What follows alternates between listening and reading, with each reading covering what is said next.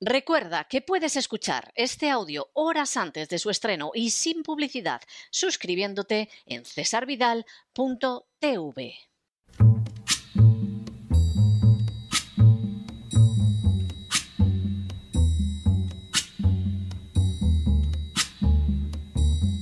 La voz con César Vidal, desde el exilio. When the night has come and the land is dark and the moon is the only light we'll see. No, I won't be afraid. Oh, I won't be afraid just as long as you stand, stand by me. Muy buenos días, muy buenas tardes, muy buenas noches y muy bienvenidos a esta nueva singladura de la voz. Soy César Vidal, hoy es el lunes 21 de marzo de 2022 y me dirijo a los hispanoparlantes de ambos hemisferios, a los situados a uno y otro lado del Atlántico y como siempre lo hago desde el exilio. Corría el año 1812 y más concretamente el 19 de marzo, cuando las Cortes de Cádiz promulgaron la Constitución que llevaría el nombre de la bella ciudad andaluza y también el de la Pepa, por coincidir su proclamación con la festividad de San José. La Constitución de Cádiz tenía un corte claramente liberal e incluía entre sus innovaciones la de reconocer que la soberanía residía en la nación y no en el rey, la existencia de una monarquía constitucional, la separación de poderes, la limitación de los poderes regios, el sufragio universal masculino indirecto, la libertad de imprenta, la libertad de industria, el derecho de propiedad privada y la abolición de los señoríos. Por añadidura, por primera vez en más de tres siglos, los habitantes de Hispanoamérica veían reconocidos unos derechos semejantes a los de los españoles, con tal de que no fueran negros, mulatos de determinado tipo ni indígenas. La Constitución tampoco abolía la esclavitud existente en la América española desde el siglo XV, pero a pesar de todo implicaba un enorme avance sobre el absolutismo hispano y hubiera podido ser un magnífico punto de partida hacia un sistema democrático. No obstante, las contradicciones contenidas en el seno de la Constitución y sobre todo la acción de las castas privilegiadas significarían el final de este importante intento de modernización de España convirtiéndose así en otra de las oportunidades perdidas de su historia. Este fin de semana se cumplieron 210 años de la promulgación de la Constitución de Cádiz. Sin ánimo de ser exhaustivos, los hechos son los siguientes. Primero, en el año 1808, la descomposición interna de la monarquía hispana facilitó la invasión de España por las tropas del emperador francés Napoleón. Segundo, Napoleón fue inicialmente considerado un aliado de España e incluso un árbitro de lo que debía ser su monarquía. Sin embargo, el 2 de mayo de 1808, en la capital, en Madrid, se produjo un chispazo antifrancés cuando las fuerzas galas intentaron llevarse a los últimos miembros de la familia real. Los madrileños reaccionaron con violencia ante las tropas francesas, pero de manera bien reveladora su sublevación, que fue aplastada de manera despiadada, fue también condenada por las autoridades españolas, por la Iglesia Católica y por la Inquisición. Solo el saqueo realizado por las tropas francesas en algunas iglesias de Córdoba acabaría provocando un cambio de actitud en la Iglesia Católica. Tercero, aunque los españoles obtuvieron alguna victoria militar como la conseguida en Bailén, las fuerzas de Napoleón no tardaron en imponerse y tomar todas las capitales españolas con la única excepción de Cádiz. Cuarto, fue precisamente en Cádiz donde se produjo una convocatoria de cortes para dotar a España de una constitución. Quinto, los trabajos de las Cortes, inspirados por la ideología liberal, cuajaron en una constitución donde se recogían principios de enorme relevancia como la soberanía nacional, la división de poderes, el sufragio universal masculino e indirecto y el reconocimiento de libertades. Sexto, Por añadidura, la Constitución de Cádiz, por primera vez desde 1492, reconocía como españoles de pleno derecho a los hispanoamericanos, aunque excluía de ellos a los esclavos, a los negros, a buena parte de los mulatos y, por supuesto, a los indígenas. Séptimo. A pesar de sus logros, la Constitución de Cádiz tenía en su articulado las semillas de su fracaso. Así lo vio con enorme lucidez un exiliado español afincado en Inglaterra que respondía al nombre de José María Blanco White. Octavo. José María Blanco White fue una de las figuras más extraordinarias del siglo XIX español, aunque su condición de heterodoxo determinaría su desconocimiento por la inmensa mayoría de los españoles. Clérigo sevillano que acabó abrazando el protestantismo en uno de los viajes espirituales más interesantes de su siglo, representante insigne de la denominada generación de 1808 y liberal convencido, Blanco White contaba con 35 años de edad cuando las Cortes se reunieron en la isla de León. Noveno. José María Blanco White era redactor de la parte política del semanario patriótico y desde 1808 había defendido la necesidad de redactar una constitución liberal, a la vez que se convertía en uno de sus propagandistas en la convicción de que existía una perentoria necesidad de ir formando una opinión pública favorable. Décimo. En el año 1810, al caer Sevilla en manos de las tropas francesas, Blanco White se trasladó a Inglaterra, desde donde continuó escribiendo desde la barbacana en que había convertido su periódico El Español. Un décimo.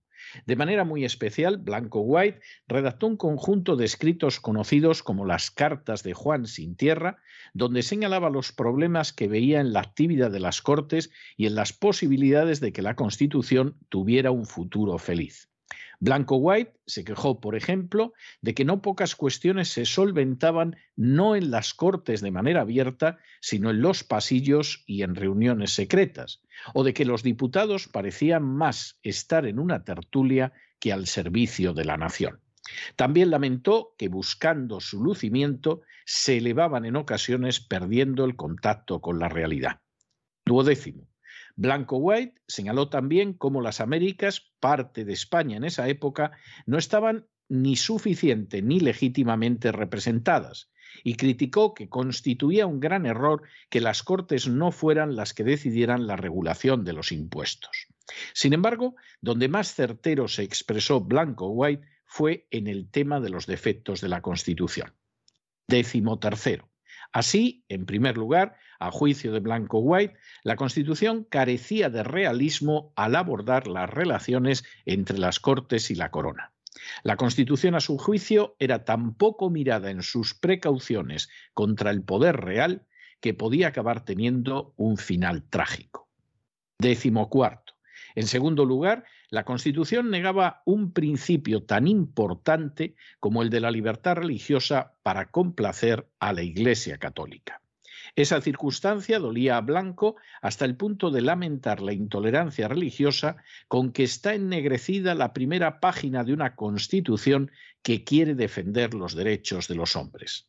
De hecho, según él, las Cortes convertidas en concilio no solo declaran cuál es la religión de la España, a la cual tienen derecho incontestable, sino que condenan a todas las otras naciones no católicas. Décimo quinto. Como afirmaba Blanco White, los españoles han de ser libres en todo menos en sus conciencias, según se desprende del artículo 12 de la Constitución, una nube que oscurece la aurora de libertad que amanece en España. Blanco White no pretendía que se creara un sistema laicista como el implantado en Francia durante la Revolución e incluso insistía en que había que ser muy cuidadoso en el trato con la aristocracia y la Iglesia católica. Sin embargo, estaba convencido de que esa prudencia no podía implicar la supresión de la libertad religiosa, ya que de admitirse ese hecho, un derecho absolutamente esencial como la libertad de conciencia quedaría conculcado. Y si la libertad de conciencia quedaba en manos de una institución como la Iglesia Católica, que todavía utilizaba la Inquisición, a los españoles ya no les quedarían otras libertades. Décimo sexto. Blanco White señaló además que mantener la situación de privilegio de la monarquía y de la Iglesia Católica tendría como consecuencia que cuando acabara la guerra contra Napoleón y regresara el rey Fernando VII del exilio, ambas se aliarían para acabar con la libertad. Décimo séptimo. Desgraciadamente, Blanco White acertó en todas sus prevenciones, en todos sus avisos y en todos sus pronósticos. De entrada, el regreso de Fernando VII se tradujo en una alianza de la corona con la Iglesia Católica y de manera inmediata en la supresión de la Constitución y en un intento de regresar al antiguo régimen. Décimo octavo. Durante el sexenio siguiente, Fernando VII no solo persiguió encarnizadamente a unos liberales que se habían comportado frente al invasor con muchísima mayor gallardía que él, sino que además, como otros monarcas fanáticos españoles que lo habían precedido, persiguió con verdadera saña a los disidentes, quebró la economía nacional y no dudó en intentar armar el sistema educativo a la cerrazón sectaria que lo caracterizaba. Décimo noveno. Fernando VII no solo suprimió las libertades en España, sino que por añadidura acabó arrojando leña al fuego de los movimientos secesionistas en América, ya que no estaba dispuesto a consentir la menor libertad a los americanos en la convicción de que esa conducta implicaría experimentar un menoscabo en sus prerrogativas regias. Y vigésimo, durante todo el resto del siglo XIX y buena parte del siglo XX, España no dejó de verse desgarrada por guerras civiles entre aquellos que aspiraban a unas libertades, no pocas veces concebidas en su mínima expresión, y los que con el respaldo directo y encarnizado de la Iglesia Católica intentaban impedirlas. Hace una década, el bicentenario de la Constitución Liberal de 1812 provocó una serie de análisis que resultaban más que previsibles. En la izquierda se osciló entre la apropiación de la proeza liberal o su desdoro, siquiera porque no les salía hablar de manera elogiosa de algo que era liberal. En la derecha, el péndulo fue desde un desprecio de colmillo retorcido, empeñado todavía en que el origen de los males de España está en haber creído en las bondades del liberalismo y abandonado la visión inquisitorial de la contrarreforma, a un olvido interesado porque no era precisamente liberal el rumbo seguido en los últimos años por la derecha. En ambos casos, y es justo decirlo, tanto a la izquierda como a la derecha no faltaron tampoco los ditirambos. Sin embargo, se adopte el enfoque que se adopte, lo que no puede dudarse es que la Constitución de 1812 fracasó en sus objetivos. Al fin y a la postre, la revolución liberal se vio yugulada por la acción de Fernando VII y el siglo XIX español se convirtió en un enfrentamiento continuo entre los que creían en la modernización de una España destrozada y los que, por el contrario, pensaban que el aferramiento al antiguo régimen conduciría a la nación a una Arcadia feliz en la que, dicho sea de paso, nunca estuvo por la sencilla razón de que nunca había existido. Lo cierto es que la Constitución de 1812, en primer lugar, fracasó porque, a pesar de sus avances, mantuvo las prebendas injustas de las castas privilegiadas. Tanto la monarquía como la aristocracia y la Iglesia católica vieron reconocidos sus privilegios apenas rozados. Esos privilegios estaban por encima del bien común, de las necesidades nacionales, del progreso y del avance. En segundo lugar, la Constitución dejó fuera de su ámbito a sectores enteros de las poblaciones americanas, como los esclavos, los negros, los mulatos en buena parte y los indios. La idea de favorecerlos dañando los intereses de las castas privilegiadas, incluidos los criollos, resultaba simplemente impensable. Finalmente, la Constitución de Cádiz dejó en manos de las castas privilegiadas la recaudación de impuestos, lo que implicaba el arma ideal para mantener incólumes todos sus privilegios. Que la Constitución acabaría abolida por la alianza entre el trono y el altar lo previó Blanco White y así fue efectivamente. Pero que la Constitución implicaba avances que a pesar de su importancia no podían cambiar España era algo indiscutible. Lo mismo ha sucedido con la Constitución de 1978. En términos de libertades, resulta muy superior a las de cualquier periodo previo de la historia de España. Sin embargo, al mantener las prebendas más que injustas de las castas privilegiadas, estaba condenada desde el principio. Esa monstruosidad se sostiene especialmente al haber creado un sistema impositivo cuya única finalidad es expoliar a los contribuyentes en favor de las castas privilegiadas. Sin duda, esa es la mayor lección que se puede extraer a 210 años de la Constitución de Cádiz. España no conocerá jamás la plena libertad, ni dejará de ser una nación sometida al antiguo régimen, donde los déspotas limitan las libertades a su antojo y no existe la libertad ante la ley, mientras persistan las prebendas de las clases privilegiadas como la Iglesia católica y las nuevas aristocracias, mientras se trate mejor a unas regiones que a otras, mientras se desprecia a sectores enteros de la población. Y mientras se puedan seguir utilizando los impuestos como un instrumento de expolio de las clases medias en favor de las castas privilegiadas. Esa es la realidad y resulta ineludible no solamente conocerla, sino también actuar contra ella. Pero no se dejen llevar por el desánimo o la frustración. Y es que a pesar de que los poderosos muchas veces parecen gigantes, es sólo porque se les contempla de rodillas, y ya va siendo hora de ponerse en pie. Mientras tanto, en el tiempo que han necesitado ustedes para escuchar este editorial, la deuda pública española ha aumentado en cerca de 7 millones de euros y ya no debería hacer falta recordarles que en su inmensa mayoría ese dinero va al disfrute de las castas privilegiadas. Muy buenos días, muy buenas tardes, muy buenas noches. Les ha hablado César Vidal desde el exilio. Que Dios los bendiga.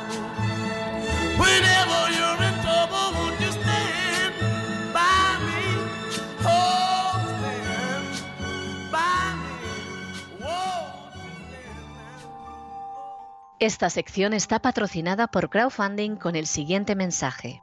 Nuestro Señor Jesucristo, el único Dios verdadero, es misericordioso y nuestro Salvador.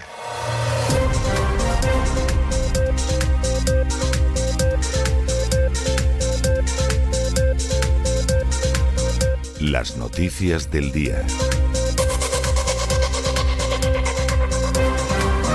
Estamos de regreso y estamos de regreso después de ese editorial que hemos dedicado al 210 aniversario de la Constitución de Cádiz. Por cierto, 210 aniversario que no han recordado este fin de semana ni los liberales. Es decir, es algo verdaderamente llamativo. Claro que también es verdad que en España, como ya la derecha dejó de ser liberal hace mucho tiempo y algunos liberales hemos descubierto que son unos nazis hasta la médula, esto tampoco es tan extraño. Sobre la Constitución de Cádiz se han derramado infinidad de afirmaciones que poco o nada se corresponden con la realidad. La Constitución de Cádiz no es ese coco terrible de los reaccionarios, origen de los males de España, porque la pobrecita prácticamente no estuvo vigente, ni es tampoco, vamos, la cumbre del pensamiento democrático, porque no es cierto. La Constitución de Cádiz, como punto para comenzar una era liberal y de avance en España no estaba mal. El problema era que tenía una serie de defectos que eran muy graves, incluso aunque se hubiera aplicado. El primer defecto, y esto inmediatamente lo, lo vio José María Blanco White desde su exilio inglés, es que impedía el primer derecho, que es la libertad de conciencia, en cuanto que consideraba que la única religión posible en España era la católica y se prohibían todas las demás. Y claro, como razonaba muy bien Blanco White, si el primer derecho, que es el de libertad de conciencia, lo suprimes, ¿qué va a quedar de los otros derechos? Pues no quedaba prácticamente nada al final. Segundo problema, tampoco quedaba nada claro cómo la Constitución iba a controlar al rey que hasta entonces había sido un rey absoluto y había ejercido como tal. Y claro, José María Blanco White decía, bueno, esto es un gran problema, porque en el momento en el que venga el rey con el pujo de ser un rey absoluto, se alía con la Iglesia Católica y la Constitución se va a freír paraguas. Esto no va a durar. Junto con esos defectos, José María Blanco White apuntaba a otros, por ejemplo, que los americanos quedaban muy mal parados. Y quedaban muy mal parados porque sí es verdad que se reconocía por primera vez que eran españoles con los mismos derechos que los españoles que vivían en los archipiélagos y vivían en la península. Pero eso sí, se excluía a los negros, a casi todos los mulatos, por supuesto a los esclavos y no digamos ya a los indios. Con lo cual, ustedes comprenderán que aparte, aparte de los descendientes de españoles y los españoles quedaban muy pocos. Y además José María Blanco Guay decía, bueno, y en términos proporcionales de población, etcétera, la representación que tienen, que eran 60, 60 procuradores en corte, pues es muy pequeña y muy desproporcionadamente pequeña. Esta era la, la historia que en ese sentido tenía muy claro Blanco White. Y terminaba además eh, tocando otro tema que a los constitucionalistas se les suele escapar, pero que es esencial.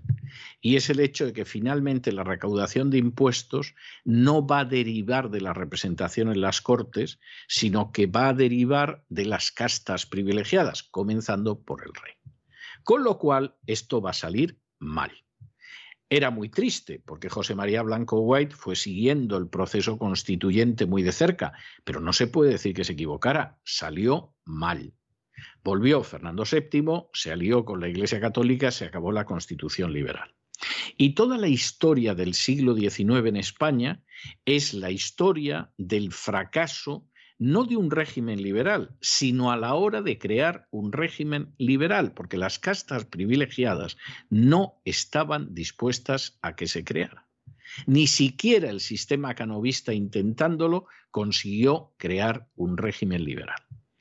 Y enfrente, como gran enemigo, siempre estuvo la Iglesia Católica, respaldando en un momento determinado a los carlistas, creando el nacionalismo vasco y catalán en otro momento, etcétera, etcétera. Con lo cual, el siglo XIX español fue un fracaso, luego sí, podemos citar que hubo escritores como Galdós y cosas de ese tipo, pero fue un fracaso, y el siglo XX empezó mal y en un momento determinado acabó peor en una guerra civil que en absoluto era inevitable, pero que como tantas cosas son de estas situaciones que se van cultivando. A uno no le sorprende que no se quiera recordar la Constitución de Cádiz, porque lamentablemente el sistema español del 78, con la distancia del tiempo, con una población más instruida, con una población mejor alimentada, que eso es importante, ha reproducido muchos de los males que hacían que esa Constitución del 12 no pudiera salir bien.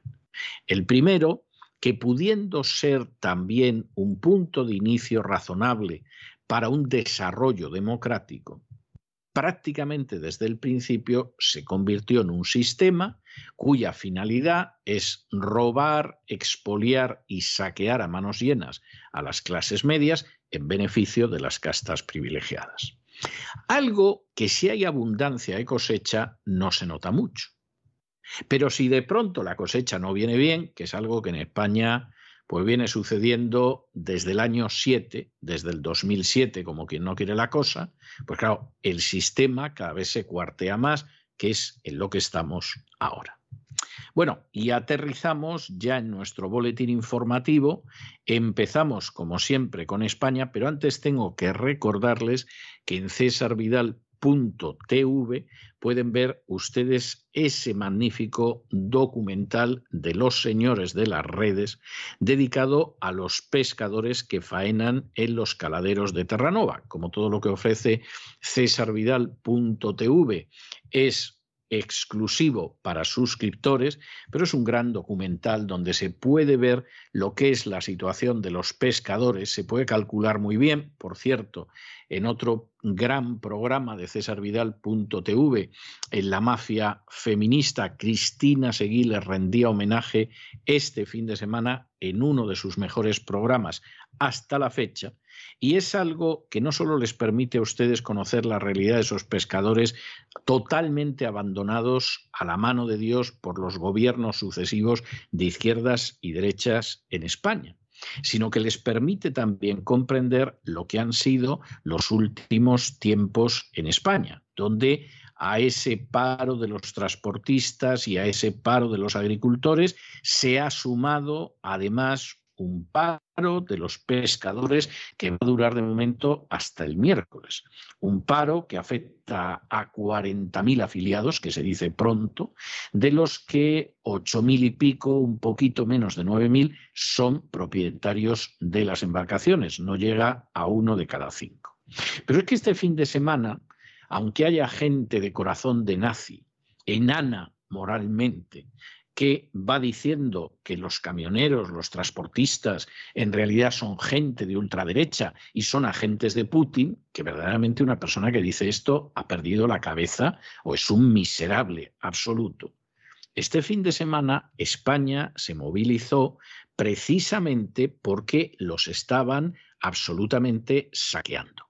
Porque la tristísima realidad en la que no quiere entrar ningún partido político, hay partidos políticos que los síntomas, vamos, ni los quieren ver, y hay otros que solo van al síntoma, en vez de ir al mal de fondo. Lo que sucedía con los paros de este fin de semana, donde, por cierto, no se dedicaron a quemar, a golpear a la gente, aquello no era el día del orgullo gay. No eran manifestaciones de la extrema izquierda ni de la gente de Podemos. Eran trabajadores entre los que, pues yo no sé, habrá que haya agentes de Putin, no creo que ninguno.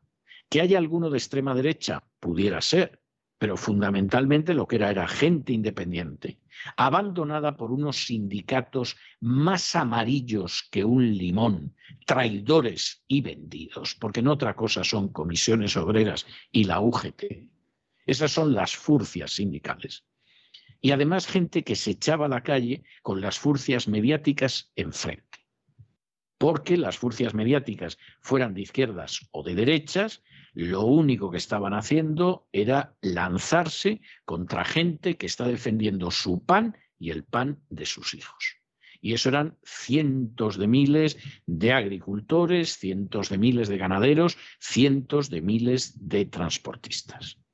Y o esta gente realmente reacciona y consigue quitarse de encima el robo impositivo que sufren en España.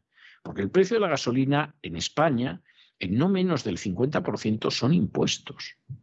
El gobierno lo podría bajar perfectamente. Vamos a decir en, en ese 50%, pero siquiera en una parte. No lo hace. Porque este gobierno, como los anteriores, ha gobernado y gobierna fundamentalmente para favorecer a las castas privilegiadas. Y lógicamente las castas privilegiadas, que además tienen un apetito desmedido de saqueo del presupuesto, no están por la labor de la bajada de impuestos, porque en última instancia o gozan de enormes eh, salidas para no pagar o para pagar menos, y porque además saben que los impuestos caen sobre todo sobre la desgraciada, desdichada, desventurada clase media. Y por lo tanto al gobierno le dicen no aflojes, no aflojes, porque a mí qué me importa que los camioneros, los transportistas se queden en la calle, que el 90% de sus empresas esté al borde de la quiebra, si eso a mí no me afecta. Si esos son pobres desgraciados de la pequeña y mediana empresa, si esos son autónomos o asalariados de los autónomos, anda y que les frían un paraguas. Y claro, en medio de esta situación, pues evidentemente esto no se puede consentir. Quien ahora se dirige a ustedes y lo ha expresado con mucha claridad en los últimos días, en esta situación no puede estar con las furcias sindicales. No puede estar con un gobierno que no hace nada por el bien común y que es un simple lacayo y una marioneta de la agenda globalista. Está de manera clara y confesa con los agricultores, está con los ganaderos, está con los transportistas, está con los pescadores. Porque esa gente se desgasta para asegurarse un presente ahora y un futuro para sus hijos. Y a esa gente se la abandona en todas las decisiones. A esa gente se la lleva décadas apuñalándola por la espalda en Bruselas con la ayuda de políticos de la izquierda y de la derecha, de la derecha y de la izquierda. Y a esa gente no para de vaciársele los bolsillos de unos ingresos que son modestísimos en muchos casos, casi habría que decir que hasta miserables.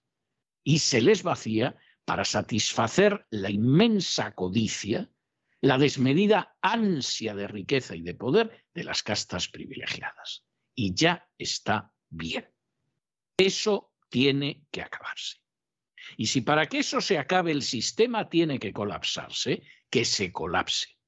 Y veremos cómo reconstruimos entre todos un sistema que no esté al servicio de las castas privilegiadas.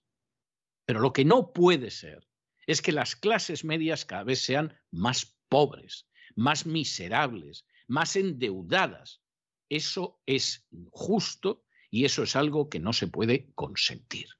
Y no se puede consentir ni a los beneficiarios de las castas privilegiadas, ni a los sicarios miserables buscabonus de la agencia tributaria, que son la banda de la porra para robar a la pobre gente que trabaja y que se esfuerza. Y no se puede consentir el conjunto de furcias sindicales y mediáticas que respaldan, siquiera con el silencio o con sus mentiras, este expolio. Y esta es una de esas situaciones en que la justicia tiene que prevalecer. Y lo que viene sucediendo desde hace mucho tiempo es injusto, es miserable, es ladrón. Y eso no puede continuar. Porque si no, esta pobre gente, cuando se produzca la crisis económica que tenemos ya, no a las puertas, no, entrando ya en casa, esta gente va a ser la más golpeada. Porque la han arruinado, porque la han robado los buscabonus de la agencia tributaria, porque los han endeudado, porque les han dejado sin un céntimo. Y ahora viene la marea y no tienen para subirse, vamos, ni en una tabla. De manera que esta es la situación y nosotros vamos a seguir contando la verdad. Aunque haya furcias mediáticas indignas, alquiladas, viles, miserables, que para desacreditar a gente que solo está defendiendo su pan y el de sus hijos, digan que son la extrema derecha o agentes de Putin. Qué raro, qué raro que pasara algo malo y que no fuera Putin. Bueno, pues alguno, desde luego, tiene el cerebro lleno de heces y no pensamos que es porque en, en el cerebro de esa persona se haya defecado Putin. Pero en fin, examinamos estas y otras noticias más que relevantes para ustedes con la ayuda inestimable de María Jesús Alfaya. María Jesús, muy buenas noches. Muy buenas noches, César. Muy buenas noches a los oyentes de La Voz, a quienes deseamos un feliz inicio de semana y también les queremos recordar que todavía durante este mes de marzo está disponible en www.cesarvidal.tv Señores de las Redes, un fantástico documental dirigido por Alejo Moreno.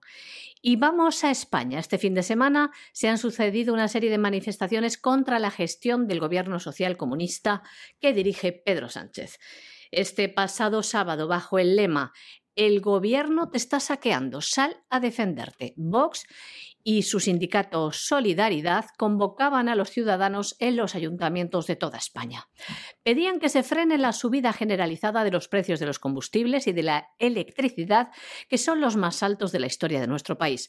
Los organizadores afirmaban que el gobierno busca culpables fuera cuando es el precio de los suministros y los productos básicos el que no deja de subir. Los ciudadanos exigen también que promueva los empleos estables, el desarrollo de la industria y un sector primario rentables. También pide al Gobierno que baje los impuestos, que elimine los peajes y libere a las clases populares y medias de su presión asfixiante.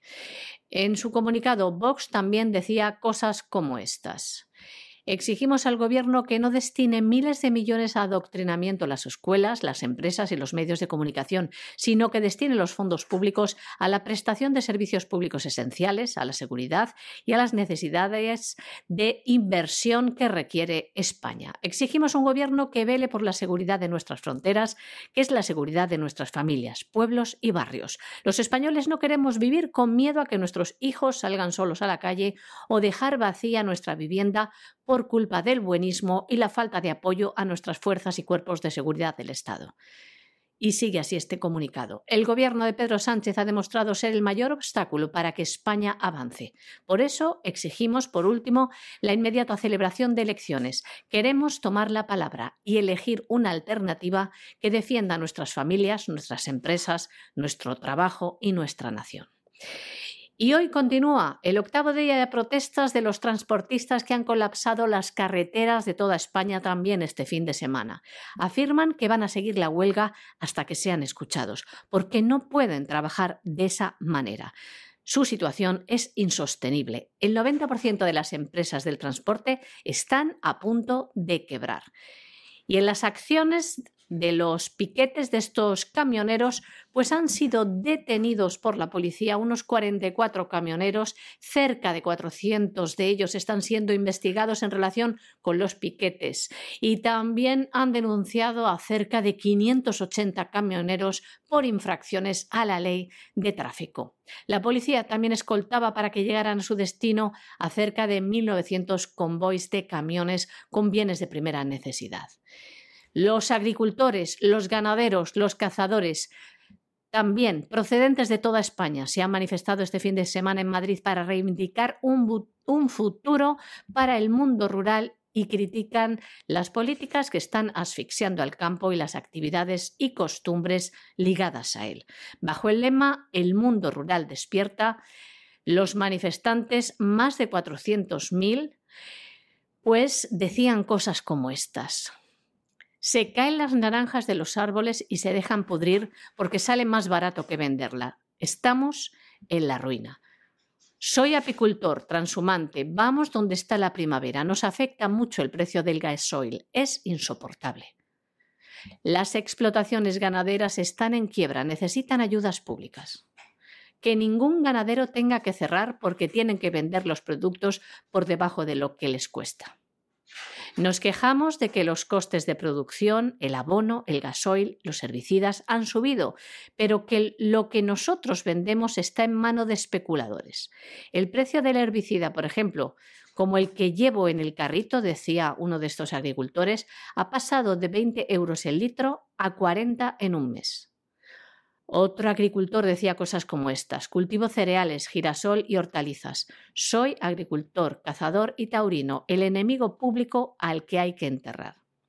Por el gasoil hemos tenido que tener los tractores parados, decía otro. Y también la flota pesquera española va a permanecer amarrada hasta, por el momento, este miércoles. El paro afecta a unas 200 cofradías de toda España, a 40.000 afiliados casi 9.000 de ellos son propietarios de embarcaciones. Esta es la situación. Todo el país a la calle, porque la situación es insostenible y piden, como es su deber, una solución al gobierno. Bueno, ¿y qué hace mientras tanto el gobierno español? Cuando tiene a la gente, que mira que es difícil que en España reaccionen, pero claro, ante el hambre algo tienes que hacer ante la quiebra algo tienes que hacer. Mucha de la gente que ha salido a la calle lo único que pide es un subsidio, una subvención, algo para sobrevivir. No crean ustedes tampoco que, estos están pidiendo grandes cambios sociales, ni, se les pasa por la cabeza. Quisieran poder comer, si, si es que eso no está prohibido todavía por el gobierno.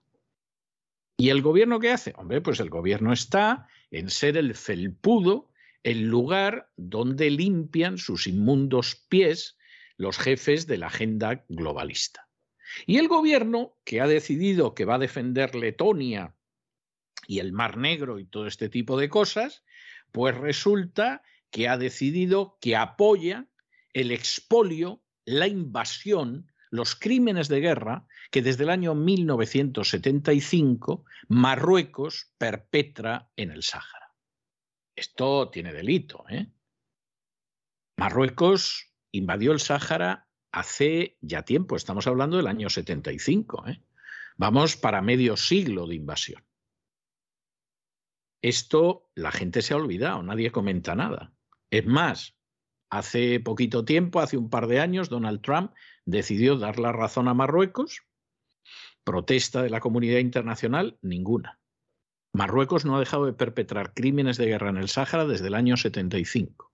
Ha bombardeado poblaciones civiles con napal blanco. Lo que ha hecho Marruecos ahí no tiene nombre.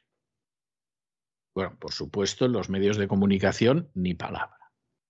Y España, que tiene una enorme responsabilidad como antigua potencia colonial en el Sáhara, no solo es que ha abandonado al Sáhara totalmente, la única muestra de respaldo que ha podido tener el Sáhara, pues ha sido, por ejemplo, esas familias que acogen a un niño saharaui un mes al año en verano, para que la pobre criatura pueda disfrutar algo. Y entonces eso es todo, todo lo que recibe la antigua colonia de España por parte de España. Eso es lo que hay. Y ahora la puntilla.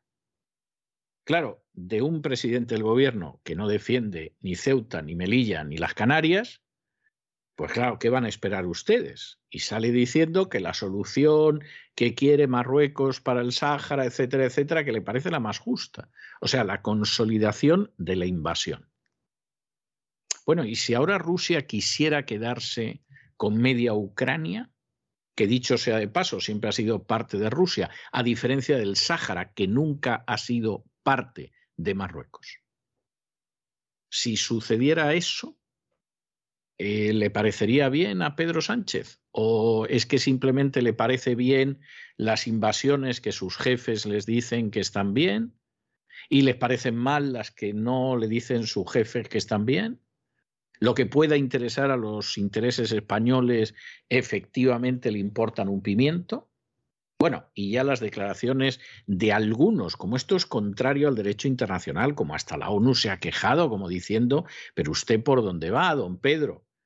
Bueno, pues ha tenido que salir alguno de los prohombres, por llamarlo de alguna manera, del, Partido Socialista, el machote y Z, para decir que esta es la manera en la que ya tenemos garantizado que Marruecos no va a invadir ni Ceuta, ni Melilla, ni las Canarias. Esto es para echarse a temblar. O sea, aquí hemos decidido ir contra la legalidad internacional porque si no Marruecos nos invade. ¿Y hay alguien que se fíe de la tiranía teocrática de Marruecos? Porque que esto es algo que verdaderamente es tremendo. Esto verdaderamente es tremendo. Verdaderamente es, es para echarse a temblar el futuro que nos espera con un gobierno totalmente sumiso y genuflexo ante la agenda globalista, que puede ser sustituido por un gobierno en el que esté la izquierda y la derecha todavía más inclinada y con los pantalones más bajados ante la agenda globalista. Pobre España. Pedro Sánchez ha abandonado al Sáhara y se posiciona con Marruecos que quiere que éste se convierta en una colonia bajo la soberanía de Mohamed VI. Pedro Sánchez escribió una carta al rey de Marruecos que ha hecho pública el Gabinete Real de Marruecos que dice cosas como estas. España reconoce la importancia que tiene la cuestión del Sáhara para Marruecos y considera la iniciativa de autonomía marroquí presentada en el año 2007 como la base más seria, realista y creíble para resolver este contencioso. España reconoce los esfuerzos serios y creíbles de Marruecos en el marco de las Naciones Unidas para encontrar una solución mutuamente aceptable al conflicto que se prolonga desde hace 47 años. Hasta el momento, como saben, España se ponía de perfil en este conflicto, como Marruecos mostró gran malestar cuando el gobierno español trajo a un hospital bajo nombre falso al líder del Frente Polisario, cortó en cierto modo las relaciones, había cierta distancia. Como saben, Marruecos siempre ha utilizado las avalanchas de inmigrantes ilegales asaltando nuestras fronteras para amenazar a España. En ocasiones Les contamos aquí cómo eran los propios policías marroquíes quienes abrían las vallas y se cruzaban de brazos. El apoyo del gobierno social comunista español a Marruecos respecto al Sáhara ha tenido su contraprestación. Fuentes gubernamentales sostienen que España ha obtenido garantías de que no se repetirán acciones unilaterales como la entrada irregular de más de 10.000 inmigrantes en Ceuta los días 17 y 18 de mayo del año 2021 o la extensión extensión de la zona económica exclusiva marroquí hasta aguas de Canarias. También dice que respetará la integridad territorial de España, incluidas las dos ciudades autónomas del norte de África, y que Marruecos cooperará en la gestión de los flujos migratorios en el Mediterráneo y el Atlántico. Sin embargo, estos compromisos figuran en el comunicado del gobierno español, pero no en el comunicado del Ministerio de Exteriores marroquí. Fuentes gubernamentales aseguraron que todos ellos han sido asumidos por Rabat, aunque no los haya plasmado por escrito, y que este es solo el principio de un proceso en el que habrá que ir llevando a la práctica lo acordado en la confianza de cada parte de que cumpla aquello acordado. Esto es lo que dice el Gobierno de España. Pero como les decimos, en ningún caso ha habido un comunicado conjunto, algo que el ministro de Exteriores Álvarez ha restado importancia, asegurando que cada país decide lo que tiene que hacer. Lo importante es que estamos de acuerdo en el espíritu. El Sáhara Occidental fue una antigua colonia española hasta el año 1976 y desde entonces ha sido motivo de disputa territorial entre Marruecos, que se anexionó el territorio en el año 1975 al considerarlo como propio, y en contienda con el Frente Polisario, que reclama su estatus de independencia. Desde el Frente Polisario quedaban estupefactos con la decisión del presidente Pedro Sánchez. El líder del Frente Polisario, Brahim Gali, afirmaba lo siguiente. Es lamentable y vergonzoso porque es ilegal e inmoral y supone una violación flagrante de la legalidad internacional. Además, reprochaba a España que haya evadido unilateralmente sus obligaciones internacionales como potencia ocupante del territorio. Gali ha destacado también que el Sáhara Occidental no es marroquí según el derecho internacional y la decisión sobre la soberanía sobre el mismo reside exclusivamente en el pueblo saharaui, liderado por su único representante legítimo, el Frente Polisario. Gali manifestaba su sorpresa por esta extraña posición del gobierno español, aunque ha destacado que por ello no varía la naturaleza legal del conflicto ni afecta la voluntad del pueblo saharaui de seguir con su lucha y ayer domingo en su llamémosle parte de guerra número 488, el Frente Polisario informaba de ataques contra las fuerzas marroquíes en Agüera Uld Abelal, en la región de Mabes, que ha causado pérdidas y bajas a las fuerzas marroquíes. Por su parte, el delegado del Polisario en España, Abdullah Arabi afirmaba también lo siguiente. El presidente Pedro Sánchez ha sucumbido ante la presión y el chantaje de Marruecos como peaje para retomar las dañadas relaciones políticas y diplomáticas entre ambos países. El gobierno español lleva años intentando agradar constantemente a Marruecos, jugando con una ambigüedad que no le corresponde como potencia administradora de un territorio pendiente de descolonización. Que España reconozca ahora el plan de autonomía pone en evidencia la hipocresía del gobierno cuando habla de defender la legalidad internacional, Además, ha reivindicado la necesidad de convocar un referéndum que contemple la autodeterminación. Y decía, España tiene una responsabilidad política y jurídica sobre su excolonia y pronunciarse como lo ha hecho se contradice enormemente con su responsabilidad. Por su parte, la Organización de Naciones Unidas, la ONU, ha rechazado este anuncio del gobierno de Pedro Sánchez. El organismo internacional recuerda que este conflicto debe resolverse con un compromiso pleno de las partes, con un proceso político facilitado por la ONU en línea con la resolución 2602 del año 2021. Esta es la última resolución aprobada por el Consejo de Seguridad el pasado mes de octubre, en la que el Consejo apostaba por una solución realista acordada entre las partes que prevé la libre determinación del pueblo del Sáhara Occidental en el marco de las disposiciones conformes a los principios y propósitos de la Carta de Naciones Unidas. Esto es lo que decían. En este sentido, también se manifestaba la Unión Progresista de Fiscales, que ha avisado al gobierno de Pedro Sánchez de que debe cumplirse la exigencia de descolonizar el Sáhara Occidental a través del referéndum de autodeterminación, tal y como recoge el derecho internacional y distintas resoluciones de Naciones Unidas.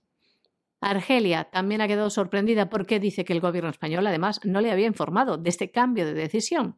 La mesa del Consejo de la Nación de Argelia ha pedido así al Congreso preservar el honor y la dignidad de los parlamentos, así como la credibilidad de la acción parlamentaria, revisando esta posición lamentable e insólita en el manejo del expediente saharaui por parte de España. Y califica el alineamiento con Rabat como una deriva inaceptable contraria al derecho internacional. Y decía así, España debe asumir la responsabilidad histórica, política y moral, así como la responsabilidad de poner fin a las nefastas repercusiones para el pueblo saharaui. Y nos vamos a Hispanoamérica, y nos vamos a Hispanoamérica porque en Brasil acaba de concluir uno de los enfrentamientos entre el poder político y las redes sociales. Concretamente, Telegram había sido suspendido en el Brasil porque se había dedicado a difundir informaciones totalmente falsas sobre Bolsonaro y en un momento determinado, pues al final Telegram ha tenido que dar su brazo a torcer. A Telegram se le ha levantado finalmente eh, lo que es eh, la suspensión que tenía cuando ha eliminado un mensaje enviado por Bolsonaro que contenía enlaces a una investigación de la policía brasileña sobre el supuesto ataque de un hacker a los sistemas del Tribunal Superior Electoral.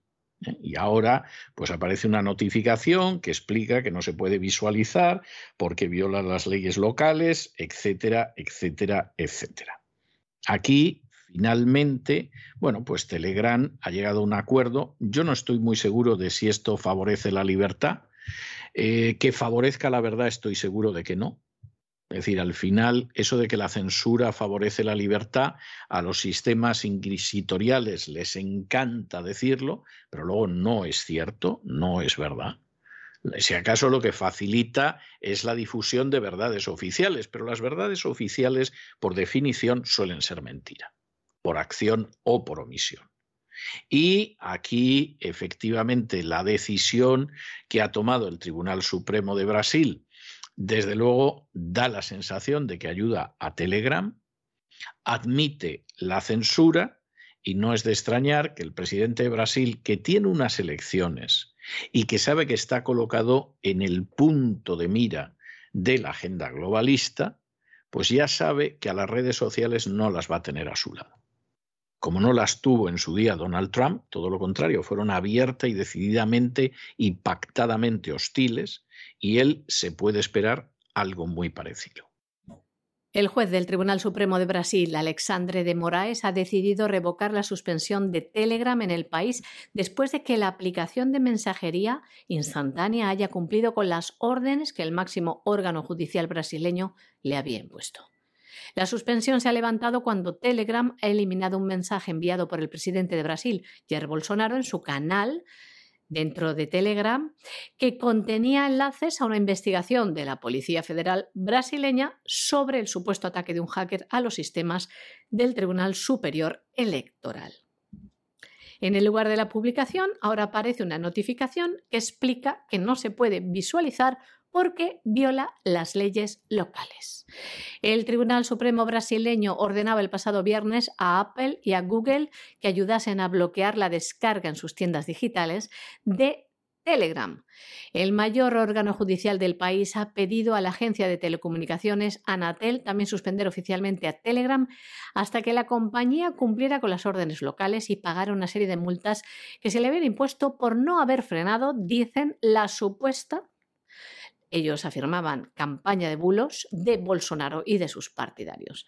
El Tribunal Supremo afirma que desde Telegram se propaga la desinformación y nosotros tenemos que decir que curiosamente siempre esta desinformación cuando se censura solo viene del lado de los contrarios a la agenda globalista, por ejemplo, como es el caso de Bolsonaro. Como saben, a través de estos canales de Telegram, de esta eh, red de mensajería instantánea tipo WhatsApp, pues se publican diversas informaciones que son eh, censuradas en otros canales como YouTube. Pero ya ven, ni este espacio queda a salvo de la censura. El presidente de Brasil, Jair Bolsonaro, calificaba de inadmisible la decisión del Tribunal Supremo brasileño y también lo consideraba un ataque a la libertad de expresión. Bueno, y esta sí que es buena porque efectivamente es un golpe de efecto estupendo, pero Evo Morales ha decidido que la indemnización económica que le correspondía por su inhabilitación en el 2020, que luego ha sido declarada inconstitucional, renuncia a ella. Bueno, Evidentemente la indemnización no es que estuviera mal, pero Evo Morales queda como un príncipe y desde luego ya se puede preparar para volver a la política activa institucional. A la activa no la ha dejado nunca, pero la institucional se había visto obligado a quedarse fuera y ya puede contar con ello, porque es que además se puede presentar como aquella persona que no tiene el menor intento de lucrarse con la política. Esto, en fin, es, discutible, es discutible porque no hay nada más que ver el precio de la ropa que lleva Evo Morales habitualmente y que mm, quien ahora se dirige a ustedes no se lo puede permitir y sospecha que la inmensa mayoría de los que le escuchan tampoco.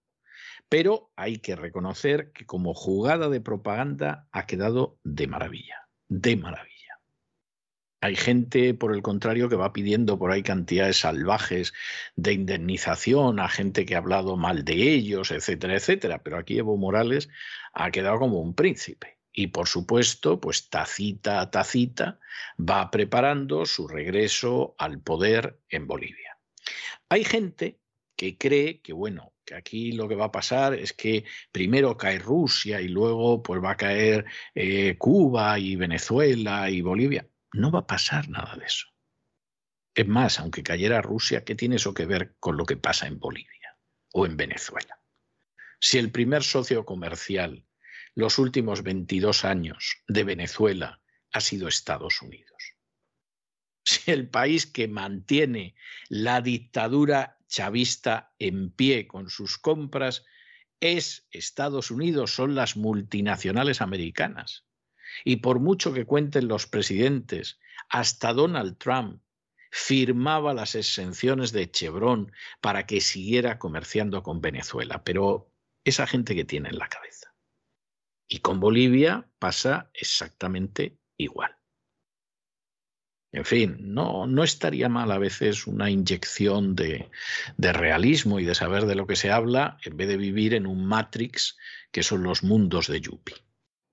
El expresidente de Bolivia, Evo Morales, renuncia al cobro de indemnización económica que el jueves le concedió el Tribunal Constitucional al considerar inconstitucional su inhabilitación como candidato al Senado en las elecciones del año 2020. El expresidente Morales decía que va a iniciar acciones legales para saber quién dio la orden para inhabilitarle. Y añadía, nuestra demanda fue por justicia, no por dinero. Nunca he pedido una indemnización. Lo hacemos por memoria, verdad y justicia. El pueblo tiene derecho a saber la verdad. Y nos vamos a la sección de internacional, seguimos hablando de redes sociales, porque claro, ustedes saben que las normas de las redes sociales se aplican de aquella manera. Es decir, teóricamente hay unas normas que al menos en teoría serían aceptables, pero bueno, luego se las aplican según a quién, por las razones que Dios sabe qué, y por supuesto con las excepciones que me parece que, con lo cual es tremendo. Y noticia que por supuesto aprovecharán algunos para hablar de la dictadura rusa, etcétera, etcétera, un tribunal ruso ha decidido prohibir Facebook e Instagram. Y uno dirá, ¿y eso por qué? O sea, este atentado contra la libertad tan terrible. Porque eso sí, las redes sociales pueden impedir, por ejemplo, comunicarse a Donald Trump. Pero los contenidos de las redes sociales, pero esto a qué viene, esto es un nuevo eh, éxito de la dictadura de Putin, etcétera, etcétera. Miren ustedes, una de las noticias más vergonzosas de lo que ha sucedido desde antes de producirse la entrada de las tropas rusas en Ucrania ha sido el partido de las redes sociales. Bueno, las redes sociales podrían tener un partido y no impedir otro tipo de expresiones, etcétera.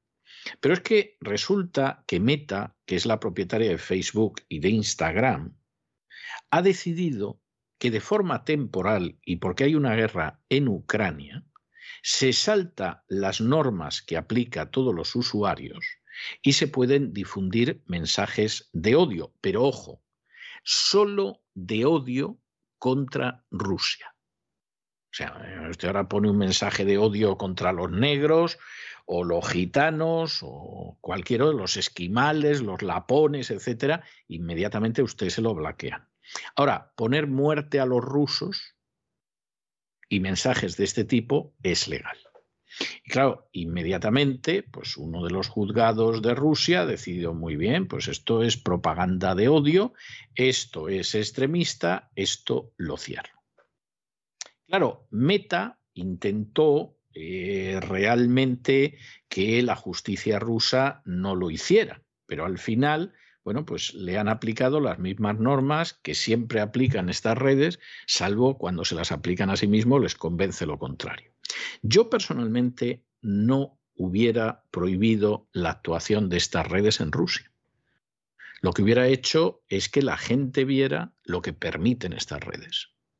Y entonces que la gente se diera de baja asqueada por el hecho de que se permite pronunciar llamamientos al odio y al asesinato de los rusos. Y que la gente hubiera decidido en Rusia. Y a mí me hubiera parecido mejor medida. Pero en cualquiera de los casos no le puedo negar la razón a un juez que dice, oiga, esto es un mensaje en el que está usted alentando al asesinato y no lo puedo tolerar. Porque por muchísimo menos es que estas redes sociales cierran a la gente. A veces por defender opiniones científicas distintas o una visión distinta de problemas, etcétera, etcétera. Y es que, como decía John Wayne de Hollywood, ¿no?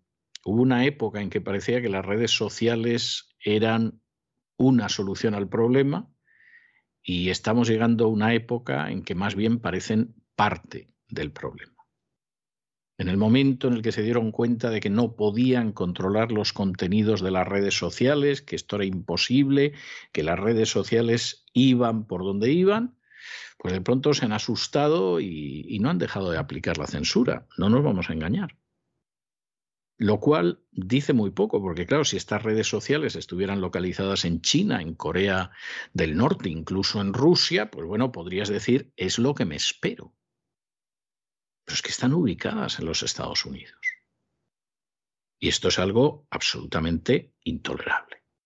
Un tribunal de Moscú ha prohibido hoy el uso de las redes sociales de Facebook e Instagram al considerar que su empresa matriz, Meta, es extremista, admitiendo de esta forma una petición de la Fiscalía General que reclamaba también la aplicación de la orden con efectos inmediatos. La Fiscalía abogaba por tomar medidas contra la compañía estadounidense por no eliminar contenido donde se alentaba a la violencia contra Rusia. Si bien la justicia ha dejado al margen del señalamiento al servicio de mensajería instantánea WhatsApp y a los directivos y usuarios de las redes ahora prohibidas. Hay que recordar que tanto Facebook como Instagram ya estaban bloqueadas en Rusia. Una manera de parar esta propaganda. Como saben también, los medios afines al gobierno ruso, medios oficiales como Russia Today o Sputnik, han sido prohibidos en Europa. El regulador de telecomunicaciones de Rusia, Roskomnadzor, bloqueó en el país a Instagram a petición de la Fiscalía General debido a la negativa de la red social de eliminar los llamamientos a la violencia contra los rusos, entre ellos los militares. Meta, la empresa propietaria de Facebook e Instagram, permite de forma temporal por la guerra en Ucrania saltarse las normas de uso a los usuarios y enviar mensajes que normalmente estarían prohibidos mensajes como, por ejemplo, muerte al invasor ruso. Y hay que decir, por ejemplo, aquí en España, el centro ruso en Marbella ha aparecido con pintadas de asesinos y con esvásticas. El odio hacia la población rusa está incrementándose en todo el mundo debido a esta ofensiva mediática de los medios y esta demonización de Putin y todo lo que tenga que ver con Rusia. Aunque estos servicios quedan oficialmente bloqueados, la Fiscalía no califica el uso de las redes sociales como participación en actividades extremistas. Este lunes, Meta ha pedido sin éxito que la justicia rusa rechazara la demanda de la Fiscalía, una moción que ha sido rechazada por la Corte, al igual que la de posponer la consideración de la causa.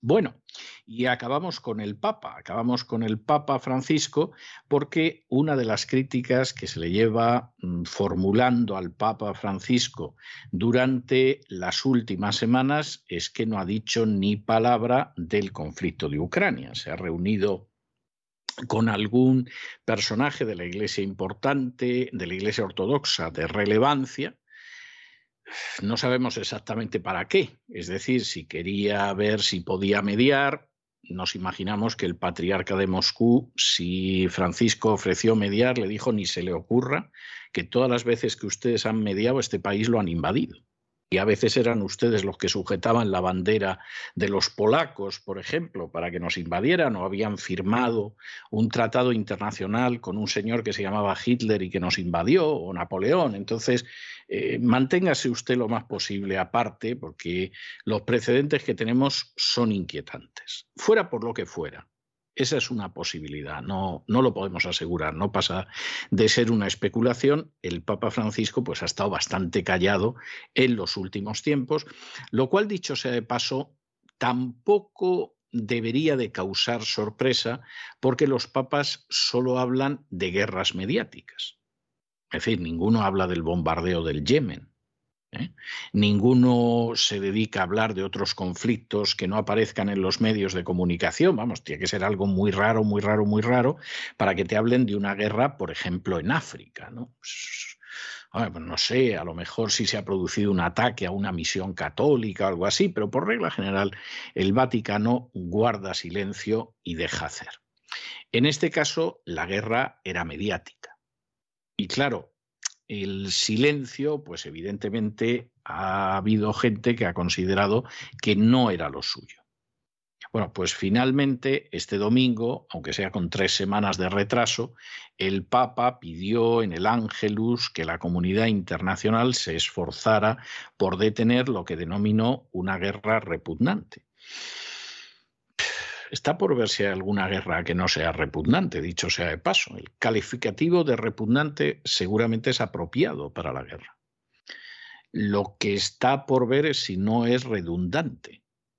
Porque claro, eh, sí, eh, sí, es verdad, ha habido guerras que se han considerado que no eran repugnantes, sino gloriosas, como las cruzadas, por ejemplo. Pero, pero en fin, eso es enormemente discutible.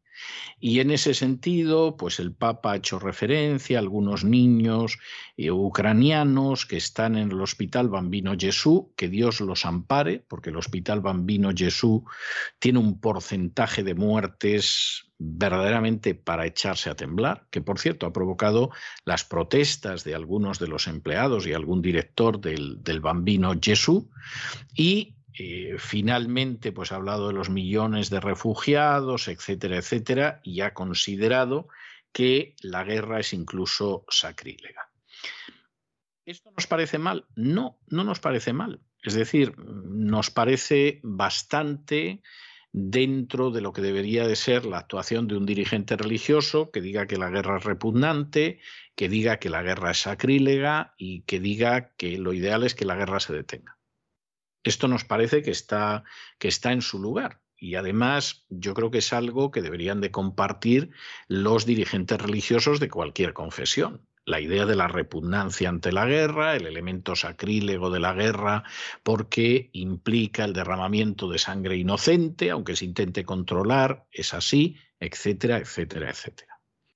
El problema de nuevo, y esto es algo que la crisis de Ucrania está dejando de manifiesto, es que vivimos en un mundo absolutamente tuerto, en el cual forzosamente la verdad oficial tiene que ser una, blanca o negra.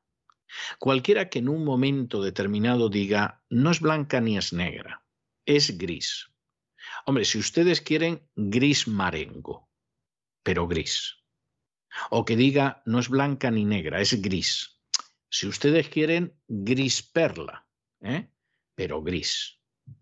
Ese está perdido. Está perdido.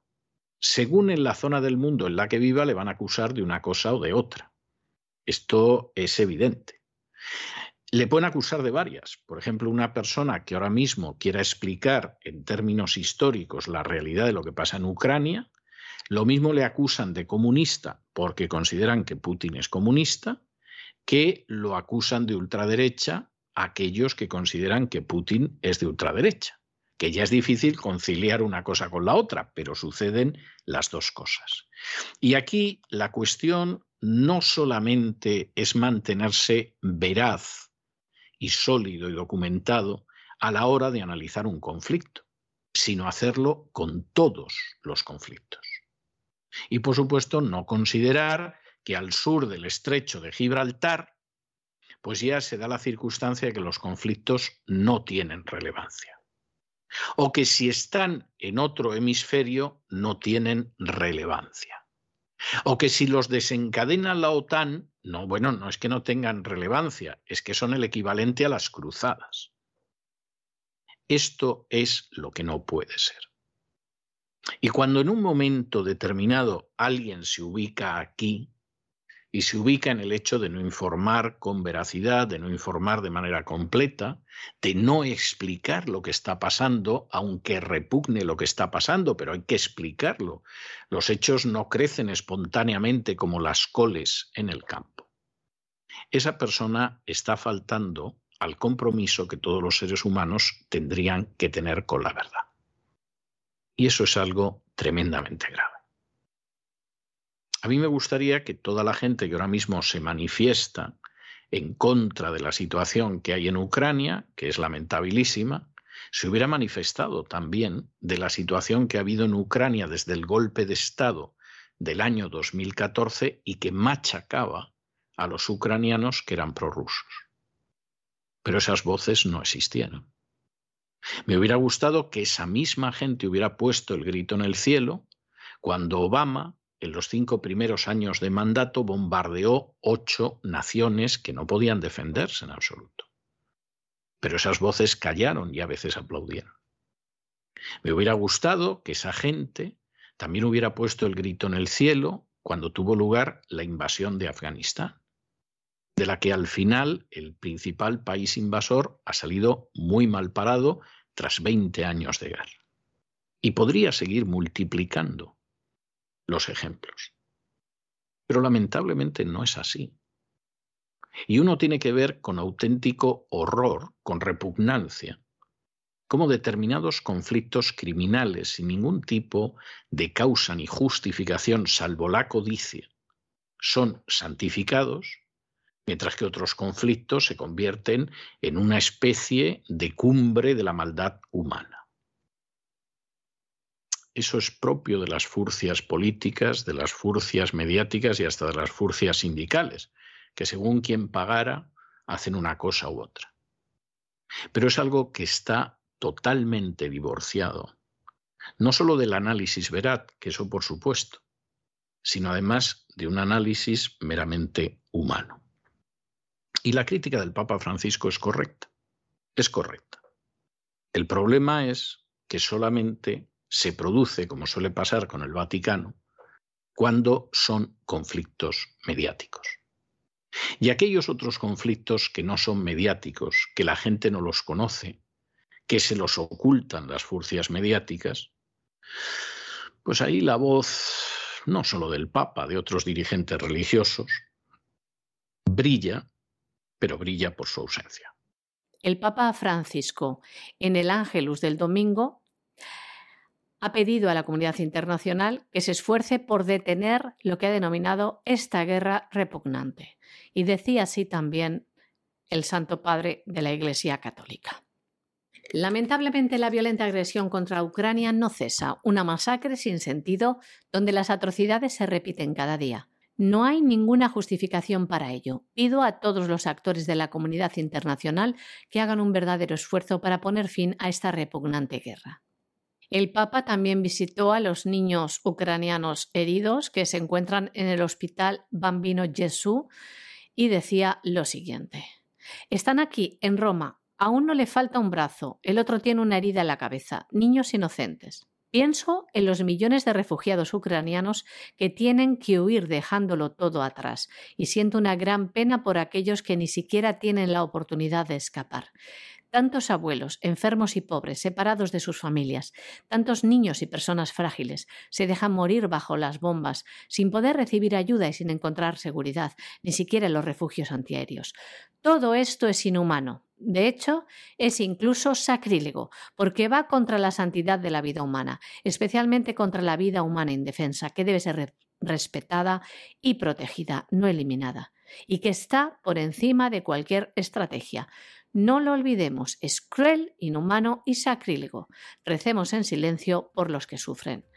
Estas eran las palabras del Papa Francisco durante el Ángelus que ayer domingo tenía lugar en la plaza de San Pedro del Vaticano.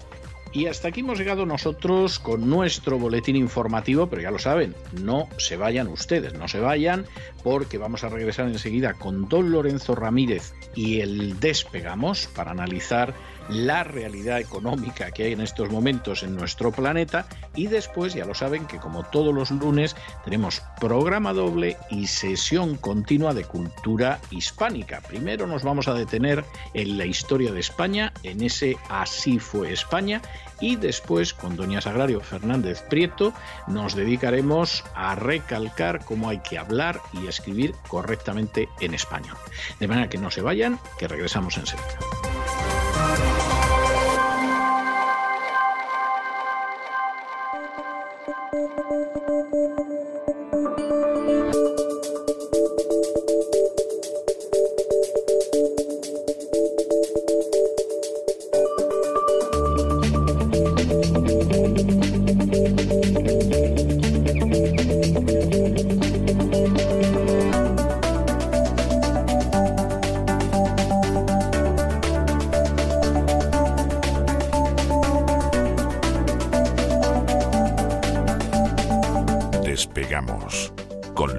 Ramírez.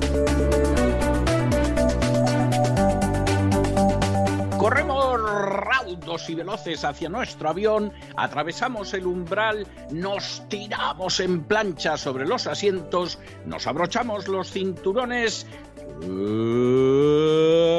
despegamos y nos vamos elevando por los aires hasta alcanzar nuestra altura y nuestra velocidad de crucero. A mi lado, don, Lorenzo, por favor, ¿qué hace usted con un chaleco salvavidas? Por Dios, no me inquiete a la gente que vamos en el avión. O sea, esto es lanzar un mensaje, estamos con el agua al cuello, vamos a estar. ¿Qué es esto? Buenas noches. Buenas noches, don César. Está complicado esto, ¿eh? Está complicado, complicado. No sabía si ponerme un chaleco amarillo si ponerme un salvavidas naranja, como finalmente he decidido, o si ponerme una chupa de cuero, como aquellas que llevaba Varoufakis. ¿Se acuerda usted del ministro griego? ¿Eh? Aquel.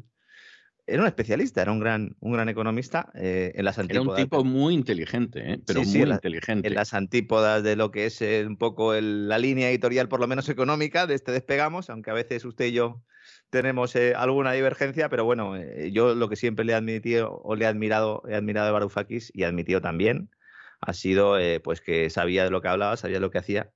Y hoy estoy, tengo encima de la mesa un libro. Y por cierto, a mm. mí me parecía muy injusto cuando lo, lo comparaban con Podemos. Hombre, los de Siriza podrían tener una idea de izquierdas y tal. No, Tú dices, pero ¿quién hay en Podemos que sea como Varoufakis? O sea, pero, pero ¿qué están diciendo ustedes? Además, este hombre había crecido a, las, a, los pechos de, la economía occidental, si queremos decirlo así, o de la economía norteamericana, por ser más exactos. Se tiene un libro que hoy he ido a buscar a la biblioteca, normalmente no suelo hacerlo, suelo hablar siempre de memoria, pero hoy he dicho, vamos a empezar eh, recomendando un libro, sobre todo para todos los españoles, todos los que nos escuchan que son españoles. Es un libro que ya hemos citado alguna vez que se titula Comportarse como adultos.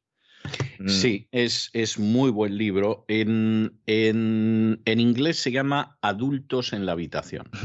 es, la, es la frase que dijo Christine Lagarde. Exacto título, ¿verdad? El libro. En un momento hay algún adulto en la habitación. Eso es. Eh, en un momento de las discusiones que se produjeron eh, cuando se estaba especulando con la posibilidad de que se rompiera el euro, la expulsión de Grecia y todo aquello, pues eh, hubo un momento, yo supongo que fueron varios, en los que Christine Lagarde, que entonces era responsable del Fondo Monetario Internacional, directora gerente del Fondo Monetario Internacional, hoy máxima responsable del Banco Central Europeo, pues dijo aquella expresión de adults in the room, como diciendo, oye, que no somos niños, ¿eh?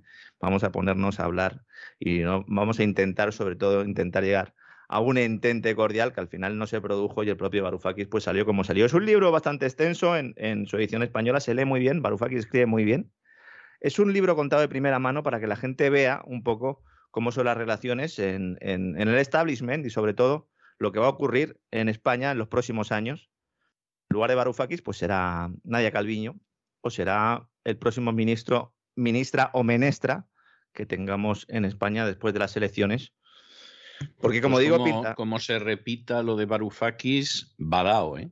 por decirlo de manera castiza, porque una de las cosas que, que efectivamente resulta escalofriante. En el libro y en la película, adaptación del libro que ha hecho Costa Gabras, que a mí me parece una película muy interesante, es el hecho de que te despedazan y en la Unión Europea les importa un pimiento despedazarte y repartirse los cuartos. ¿eh?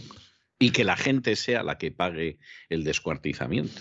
Es un poco la evolución final del juego de la gallina, ¿no? O si lo prefieren nuestros queridos amigos, ese, esa imagen que es muy cinematográfica también, ¿no? Dos coches yendo por una carretera y entonces solo hay un carril, a ver quién se aparta primero, ¿no? A ver, aquí estamos en una situación distinta y peor para, fundamentalmente para España, para Italia también, pero al tener ahí a Mario Draghi las cosas van a ser un poco distintas, porque ahora hay una inflación ya hay una inflación que hay que contener. Y ahora directamente los discursos no van a ser discursos ideológicos desde un punto de vista electoral, que también, sino también de pura supervivencia económica. Y recordemos que la inflación en Alemania la llevan bastante mal y esta mañana hemos vuelto a tener datos inflacionarios que nos dicen que Alemania eh, bueno, pues tiene un récord absoluto de inflación en los precios industriales y más eh, con la crisis energética esta de la que vamos a hablar hoy. Eh, bueno, hoy hablaremos bastante también, ¿no? Casi todos los días es obligatorio el cariz que están tomando los acontecimientos no es nada halagüeño. Es importante que nos preparemos porque dentro de seis, siete, ocho, nueve meses nos dirán que esto no se podía saber. Y en este caso, no es que tengamos una bola de cristal, es que ya están sentadas las bases para que ello suceda. Como siempre parece eh, que en Europa, eh, España, de alguna manera, un campo de pruebas que sirve pues también a los propósitos ¿no? de aquellos que sacan tajada de las desgracias ajenas, en forma de pandemia, en forma de guerra, en forma de crisis económica, en forma de manipulación social también. Y en estos momentos la máxima preocupación que tiene el gobierno es que haya comida en el supermercado. Y esto, planteado así, es muy duro. ¿eh? La revuelta... Es muy duro, es muy duro, pero al final, cuando rompes huevos, se escapa la yema. La revuelta que, ha iniciado el sector del transporte amenaza con convertirse en un movimiento similar al de los chalecos amarillos franceses. Todos recordamos aquel movimiento de los chalecos amarillos. Esto desde hace meses lo teme el gobierno. Dijimos la semana pasada que había una ley para grabar los hidrocarburos, para aumentar los impuestos que iba a sacar Teresa Rivera. Le dijo Sánchez, ¿pero a dónde vas, muchacha, con eso? ¿A dónde vas, muchacha, con eso? Estábamos hablando entre el primer y el segundo trimestre del 2021, que ya empezaban los precios energéticos a subir. Le dijo, ¿pero a dónde vas? ¿Pero tú qué quieres? ¿Que, perdamos las elecciones? No es que el cambio climático y tal, pero es que no te enteras de por qué estamos aquí, eh, señora Rivera. Vamos a hablar de la relación de Rivera y de Sánchez en próximos días, porque seguramente hay alguna que otra novedad. Pero esto ya lo sabía el gobierno y sabe que si pierde la calle puede también perder las próximas elecciones. No en vano, su estrategia ha sido la de elevar las subvenciones que reciben los grandes sindicatos, pues para mantener esa llamada paz social y que estas organizaciones, pues de alguna manera, limitaran el impacto que tiene el descontento social en los autónomos, en las pequeñas empresas y los hogares. Ahí ya se está empezando a romper esa estrategia. ¿Por qué? Porque ya hay gente en la calle. Mm, no hay mucha, es verdad, pero ya hay gente en la calle, ya están los transportistas, se han reunido hoy con Nadia Calviño, le han dicho, Nadia, o solventas el problema del transporte y nos das subvenciones para eh, aumentar o de alguna manera para compensar el incremento de los costes, fundamentalmente energéticos, o nosotros Comisión Nacional, eh, bueno, en este caso la organización profesional que agrupa a todos los sectores del transporte y que hasta ahora no se habían sumado oficialmente a los paros, le han dicho que lo van a hacer. Entonces, el intento de templar gaitas con estas asociaciones profesionales, que el templar gaitas básicamente es decirle, oye, mira, mm, ahora no, mañana, cuando te retires o el año que viene te pongo en el ministerio de no sé qué, todo eso ya no funciona. Entonces, es verdad que esto ahora mismo se está produciendo en España, pero no es algo concreto solo de nuestro país. Los ingenieros sociales ya hace tiempo que contemplan este escenario, que es el resultado final de años de políticas monetarias, fiscales y energéticas erradas que solo podían conducirnos a la situación actual. Nosotros hemos planteado este escenario muchas veces y hemos dicho, hace falta una chispa. Hace falta una chispa para que esto prenda. ¿Cuándo surgirá esa chispa? No lo sabemos. Ahora esa chispa ya está aquí. Tan solo ha hecho falta un catalizador, la guerra de Ucrania, ¿no? para poner sobre la mesa el fracaso del modelo europeo. Es importante que tengamos esto en cuenta. La guerra de Ucrania pone sobre la mesa el fracaso del modelo europeo.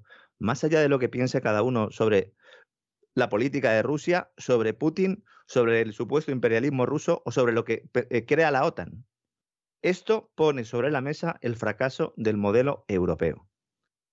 Y lo peor de todo es que los grandes organismos internacionales conocían la realidad, pero han mentido como bellacos. Como bellacos, hay que decirlo. Esto que ha provocado que muchos hogares y pequeñas empresas no se preparen para lo que venía. Esa es la gran irresponsabilidad de, los gobiernos. Que llevamos meses, si no años, ¿verdad? Señalando que había voces que estaban alertando de los problemas estructurales de la economía global. Ya no es que lo dijéramos nosotros, es que recogíamos opiniones de otros que se dedican a esto y cuyas opiniones han estado metidas en un cajón del mismo modo que se ha guardado en un cajón las opiniones de aquellos que se, que se oponían a la campaña de inoculación masiva, motivo del COVID, ¿verdad? Es algo parecido, sobre todo en Occidente estaban siendo silenciados. Una de voces que lo único que hacían era analizar los hechos con la teoría económica en la mano y también mirando la realidad. Esto ya en nuestros días es una rara avis. ¿Por qué? Porque estamos en una sociedad en la cual la manipulación del personal es evidente y se la ha llevado a un callejón sin salida. Ahora la gente, don César, por lo menos en España, está desconcertada. No saben realmente lo que está pasando. Y yo creo que eh, es evidente lo que está pasando. Todos los días dedicamos una hora en el despegamos, pero bueno, en todo el programa de la voz. Y además usted pues realiza conferencias, hace entrevistas, yo hago una de vez en cuando también una. No es que seamos especialmente inteligentes, a lo mejor alguno piensa que sí, pero es una situación que era evidente. Este fin de semana. Era, era evidente sobre la base de que quisieras verlo, claro, porque si estabas en callarte, porque la publicidad institucional es lo más sagrado que pueda haber en el mundo, institucional y no institucional, o estabas recibiendo algo de distintos gobiernos, o colaboras con algún tipo de gobierno, etcétera, etcétera, o, o simplemente es que no sabes nada de nada y hablas por hablar pues hombre, esto no era evidente, pero para cualquiera que no tuviera prejuicios y que se molestara en ver las cosas como son, vamos, que no es tener una bola de cristal.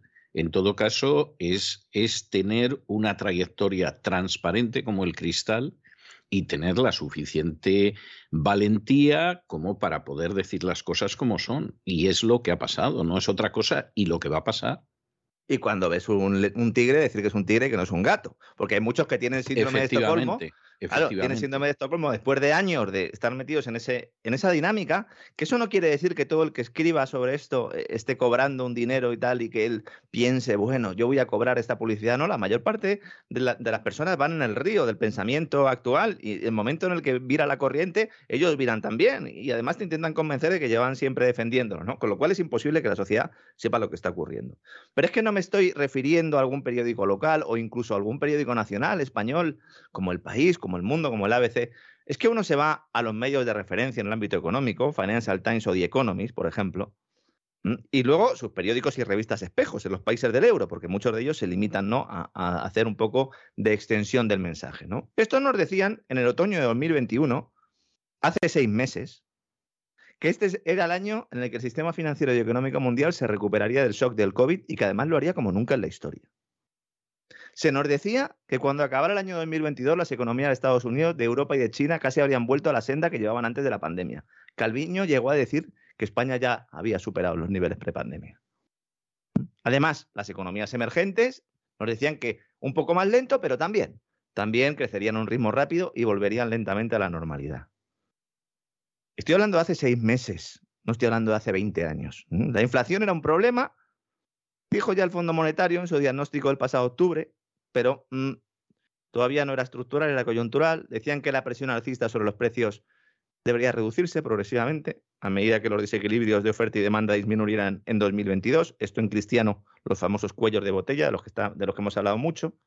Y sobre todo, planteaba el fondo, y una vez la cobertura financiera en las principales economías mejore. Esto era falso, pero era falso entonces. No es que ahora, después de haber pasado seis meses, eh, hayamos comprobado que era falso, no. Entonces ya sabíamos que era falso y muchos así lo dijimos. Porque el shock inflacionario estaba en marcha y se puso en marcha. totalmente, totalmente. Aunque ahora, perdón, quieran culpar a Putin, esto era más que sabido. El shock inflacionario, podríamos decir que empieza a dar la cara realmente, es decir, ya no valía esconderse al final del primer trimestre del año pasado. ¿Mm? Claro, luego, después de este informe del Fondo Monetario y de las publicaciones que se hicieron en, Financial Times, en The Economist y en otros medios, se empezó a ver en noviembre en diciembre y en enero que era falso. Entonces llega la guerra de Ucrania y se culpa a ella de un proceso que ya estaba en marcha y que era imparable. ¿no? Eso lo hemos comentado ya muchas veces. ¿no? Ahora, ni grandes empresas ni organismos internacionales como la propia OCDE, la organización que engloba los países eh, más desarrollados, las principales economías del mundo, son capaces de facilitar estimaciones, dicen ellos, por la elevada incertidumbre. Es como si estuvieran esperando que pasara algo para sacar los cadáveres de los armarios, echarlos al río y culpar a los rusos de todos los errores cometidos en la última década. Eso es lo que están haciendo ahora básicamente. Entonces ahora los gobiernos europeos tienen que lidiar con un aumento del precio de los productos básicos nunca visto en los últimos 40 años. Con olas de refugiados que crecen desde hace años por la pugna que mantiene la OTAN con Rusia en buena parte y que ahora tiene a Ucrania como protagonista. Porque, vamos a ver, Estuvimos hablando hace un mes, un mes y medio de todos los problemas que había en Bielorrusia, ¿verdad? Con los inmigrantes y la frontera con Polonia. ¿Esos inmigrantes de dónde venían? Esos inmigrantes venían fundamentalmente de Siria porque eh, los chicos de Soros y sus muchachos los metían en aviones y los dejaban en suelo bielorruso y los bielorrusos decían, sí, aquí se van a quedar. Los mandamos a Polonia. Y ahí empezó el primer lío, hace ya unos cuantos meses. Además, antes de la intervención militar ya había un problema evidente sobre esto, ¿no? Y el sistema de formación de precios del sistema eléctrico ya había saltado por los aires. Ahora se habla de intervenir los importes del kilovatio, anunciado ya en España. Ha ido España a Bruselas y ha dicho, vamos a ver, ha dicho Rivera, primero ha mandado a Sánchez de gira, porque Sánchez ya no se fía de, de Rivera. Es decir, Sánchez no se fía de la vicepresidenta tercera y ministra de Energía, que en España no es ministra de Energía, sino ministra de Transición Ecológica. Yo creo que con eso ya lo digo todo. Es que es el cargo, el cargo es ministra de Transición Ecológica. Se va a ver al canciller alemán, le dice, oye, macho, yo hay que hacer algo con lo del gas porque vamos a hacer una cosa, vamos a coger y vamos a intervenir el precio del gas y le damos a las, a las compañías eléctricas la diferencia entre el precio de mercado y el precio de, y el precio de intervención. Y le dice el alemán, bueno, ¿y, quién va a poner eso? Y, ah, pues lo ponéis vosotros, hacemos un fondo europeo. Y le ha dicho el alemán, sí, hombre. Anda, vuélvete, vuélvete a Madrid otra vez y le dices a Rivera que, que por aquí se va a Madrid. Esa es la estrategia que tiene. Y al mismo tiempo, eh, pues lo que ha sucedido con el tema de Argelia, ¿no? Vamos a ver, el 40% del gas que llega a España depende de Argelia. Y decimos, bueno, venga, pues el Sáhara que, ¿no? Para Marruecos, ¿no? ¿Cómo lo hacemos esto? es que es de traca. Es de traca. Las fábricas están parando en toda Europa por su incapacidad para asumir unos costes y falta de suministros que ya comenzaron con las restricciones pandémicas y ahora se han multiplicado exponencialmente. En el, caso del sector del automóvil, el problema no es de cuello de botella puntual. Es que los materiales para hacer los semiconductores no los tenemos nosotros. Los tienen a los que les hemos declarado la guerra. La guerra económica, ¿no? Porque si Rusia ha hecho una intervención militar en Ucrania, el resto del mundo, fundamentalmente Occidente y Europa, le ha declarado la guerra económica a Rusia. Bien, y a China, de alguna manera también, ¿no? Todas las casas de análisis financieras, ahora mismo, lunes 21 de marzo, coinciden en señalar que si las autoridades europeas llevan adelante su plan de desconectarse completamente de los hidrocarburos rusos, esto no es que sea un rumor, sino que lo ha anunciado así la Comisión Europea, la recesión económica es inevitable. El propio ex vicepresidente del Banco Central Europeo, Víctor Constancio, no solo dice que es inevitable, sino que es, dice que es independiente de lo que ocurra en el conflicto del este de Europa, es decir, que ya no nos escapamos. Y él vaticina, de todas formas, de de todas todas, formas. formas, esto no hay quien lo arregle. porque él sabe es- realmente lo que hay. Claro, claro. Entre otras cosas porque ha participado en su gestación. Efectivamente, efectivamente, claro. Claro, es como yo cuando voy a recoger a los niños del cole, ¿no? Ellos no saben lo que va a haber en la, en la mesa puesto de comida. Yo sí, porque la he hecho. Luego me puede haber quedado mejor o peor. Pero claro, yo sé lo que hay. Y dice, cuidado, dice Constancio, cuidado con las respuestas sociales, ¿eh? Cuidado con lo que pase cuando el Banco Central Europeo corte el grifo y ponga fin a su plan de compra de activos e inicie la senda de subida de tipo de interés para controlar la inflación. Y ahora, los mismos que nos decían en octubre que todo era maravilloso, medios de comunicación de supuestas democracias que operan en supuestas democracias en las cuales el medio de comunicación tiene que servir y que tiene que tener su elemento de contrapoder, titulan a toda página. Financial Times este domingo. Los riesgos crecientes de la economía mundial. Estanflación, refugiados y bloqueos de suministros. ¿Cómo ha cambiado la película, no, señores de Financial Times? En esencia, la situación es la misma que la de hace seis meses, en esencia. No hay tiros en, en- entonces no había tiros en Ucrania, es verdad. Pero la situación en esencia, bueno, sí había, había tiros, pero, pero, pero no, no se hablaba de ellos, porque los que estaban muriendo eran los que estaban en la República del Donbass y esos como eran rusos, pues a nadie le importaban, ¿no? O prorrusos o que simplemente defendían su derecho a, entre otras cosas, estudiar en ruso, porque de esto tampoco se ha hablado mucho. Una de las medidas fundamentales de Zelensky fue prohibir el ruso en el país. Bueno, la cosa venía de antes. Lo prohibieron antes y Zelensky todavía ha dado otra vuelta de tuerca. ¿no? Y además para eso tuvieron que reformar leyes vigentes ucranianas. Es que lo de Ucrania se parece mucho, muchísimo a lo que pasaría con España si Cataluña fuera independiente. Es decir, Cataluña se declara independiente, entre otras cosas porque Soros se ha trabajado durante mucho tiempo que, Cataluña sea independiente y entonces pues hay un grupo de españoles que son catalanes pero que, que no son nacionalistas y se van y luego hay otro grupo que, que decide ver cómo vive allí y los nacionalistas les hacen la vida imposible. Y por supuesto que se olviden de utilizar el español ni cosa parecida. Y entonces eh, eso, pero a lo bestia, porque evidentemente los nacionalistas ucranianos son muchísimo más brutos y muchísimo más violentos que los nacionalistas catalanes, pues eso es lo que pasaría en Cataluña. Hay mucha entonces, gente, claro, esta, esta es una situación que no quiere ver nadie. ¿no? el que lo quiere ver, eh, eh, pone el foco eh, tan cerca que desenfoca. Eh, a, a ver si me explico. Hay mucha gente que dice, no, lo que está sucediendo en Ucrania es como lo de Cataluña. Entonces, eh, no entiendo por qué hay algunos que consideráis, nos dicen mucha gente, ¿no? Que los del Donbass tienen todo el derecho del mundo a hacer lo que, lo que han hecho, a desgajarse de alguna manera a partir de 2014, porque claro, en realidad es como si fuera Cataluña. No, no es al revés. O sea, la situación es, Es exactamente fuera- al revés. claro, como si fuera Rusia ¿eh? y Ucrania, Rusia ese Estado y Ucrania el que se desgaja. Y que tienes a unos señores que no están dispuestos a asumir que les hayan dado un golpe de Estado en 2014 y que sabiendo además que van a ser pasados a cuchillo, se preparan para lo que luego pasó, que es que les pasaran a cuchillo. En este caso, no a cuchillo, pero vamos, en el Donbass se están matando civiles desde hace ocho años. Según los datos de Naciones Unidas, que, son, que, que están maquillados a la baja, más de 3.000 personas. En realidad, eh, están más cerca de los 20.000 que de los 3.000, pero para que vea la gente que de alguna manera eso es algo que está admitido. Los discursos de Zelensky, ¿no? Diciendo que había que, que acabar con todos los del Donbass, etcétera, etcétera. ¿no? Lo digo esto más que nada para el que todavía siga pegado ¿no? a, una visión parcial de la historia que abra un poco el foco. Hay libros muy buenos que muchos de ellos están descatalogados y no es casualidad que estén descatalogados. Y es difícil eh, verlo, pero ya yo creo que sabiendo un poco dónde fijarnos. Luego medios de referencia como The Economist van aún más lejos y plantean un debate en el que se preguntan, en su última edición, ¿no? Nos ponen a- en su portada, nos ponen a, a Xi Jinping, de rojo, claro, cómo no, ¿no? Y luego hacen un fotomontaje con bastante cutre, por cierto, teniendo en cuenta cómo son siempre las portadas de The Economist, está bastante cutre, y aparece debajo una foto de, de Putin de color azul, no una cosa que podría haber hecho mi hijo perfectamente que tiene seis años, ¿no? Y entonces titulan a toda página, el nuevo orden alternativo. ¿Mm? La amistad entre estos dos estados no tiene límites, ¿no? Entrecomillado, como diciendo, bueno, mm, estos se van a cargar el mundo, ¿no? Y dentro de la publicación se hace esta pregunta. Fíjese usted qué tramposo y fíjese a dónde van, ¿no?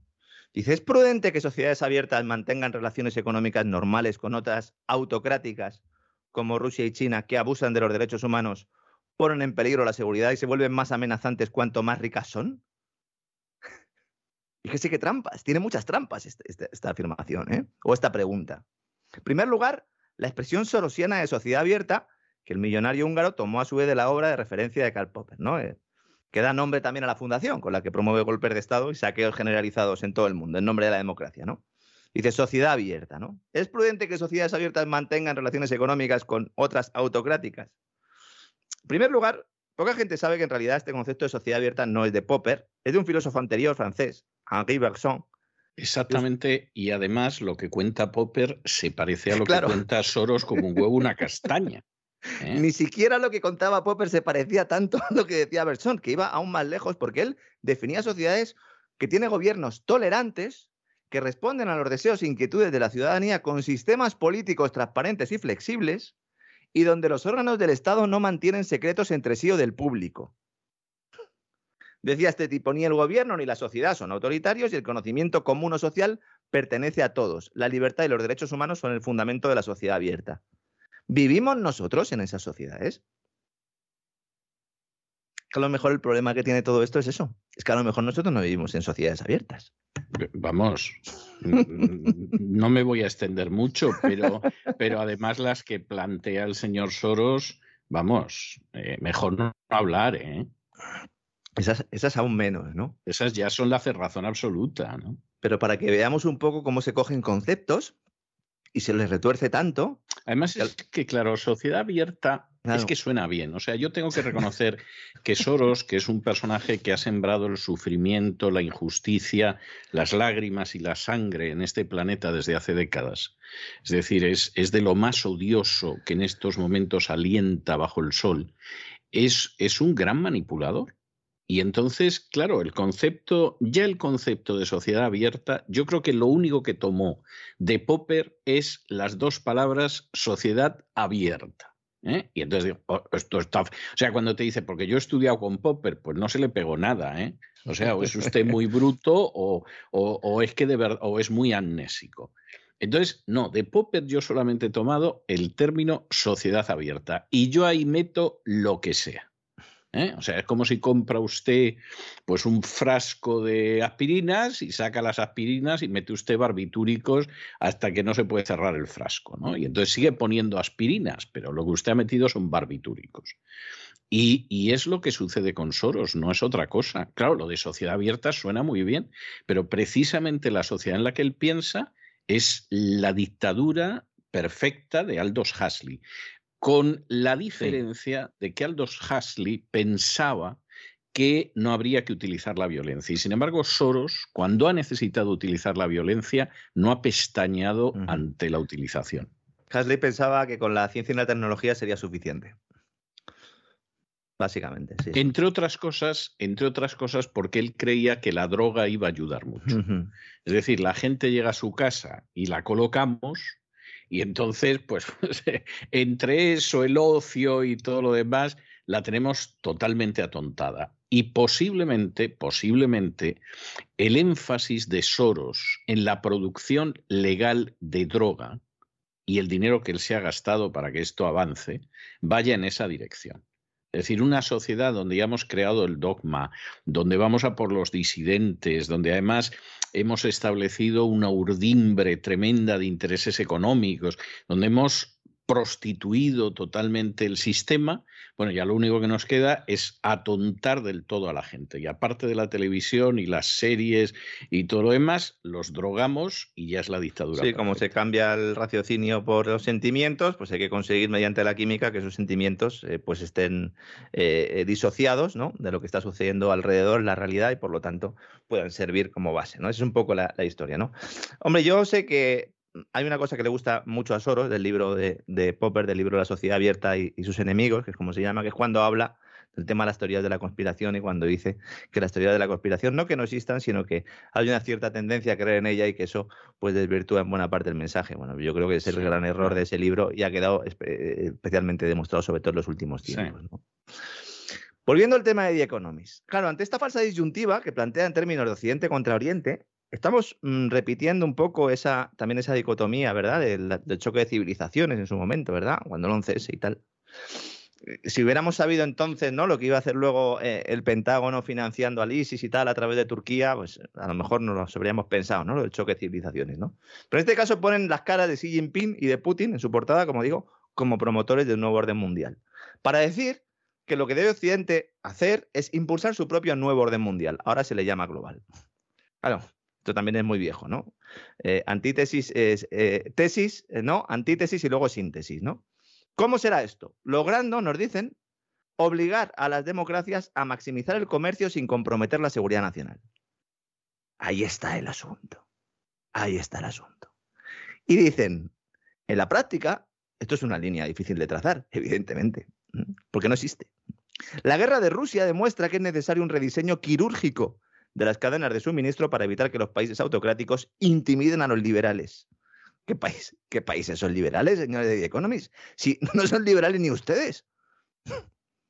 Supongo que el Canadá de Trido es lo que entenderán como, como liberal. Claro, como los clubes liberales, esos, ¿no? Señoritas, ¿no? Eso era lo que. sí exactamente. Yo me tuve que pasar mucho tiempo explicando, ¿no? Cuando decía que yo era partidario del liberalismo, la gente se pensaba que yo me acostaba todos los días con una señal diferente y evidentemente no, no ha sido así, ¿no? Estamos hablando de unos países cuyos gobiernos aspiran a implantar esos modelos de economía planificada y autocracia disfrazada de democracia que dicen perseguir, evidentemente. ¿eh? Esto es una cosa que yo creo que iremos profundizando sobre ella seguramente en los próximos episodios del Gran Reseteo en cesarvidal.tv para suscriptores, porque yo creo que cede un poco el, terreno del despegamos, pero yo creo que ahí está un poco la pelea. ¿no? Con todos estos elementos sobre la mesa, no es extraño que los mercados comiencen a descontar la llegada de una recesión global cuya profundidad está aún por determinar. El debate no está ahora en si va a haber o no recesión, sino en cuánto va a durar. Habrá mucha gente que estará diciendo en su casa, bueno, pero ¿y esto por qué no lo dicen en el telediario? Porque no lo se lo van a decir en el telediario. No se lo van a decir.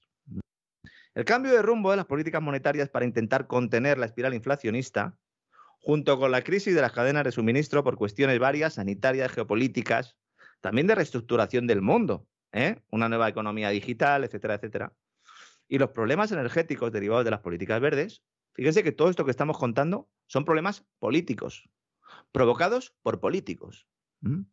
Son políticos quienes han eludido la importancia de las fuentes nucleares y los hidrocarburos para garantizar la actividad industrial.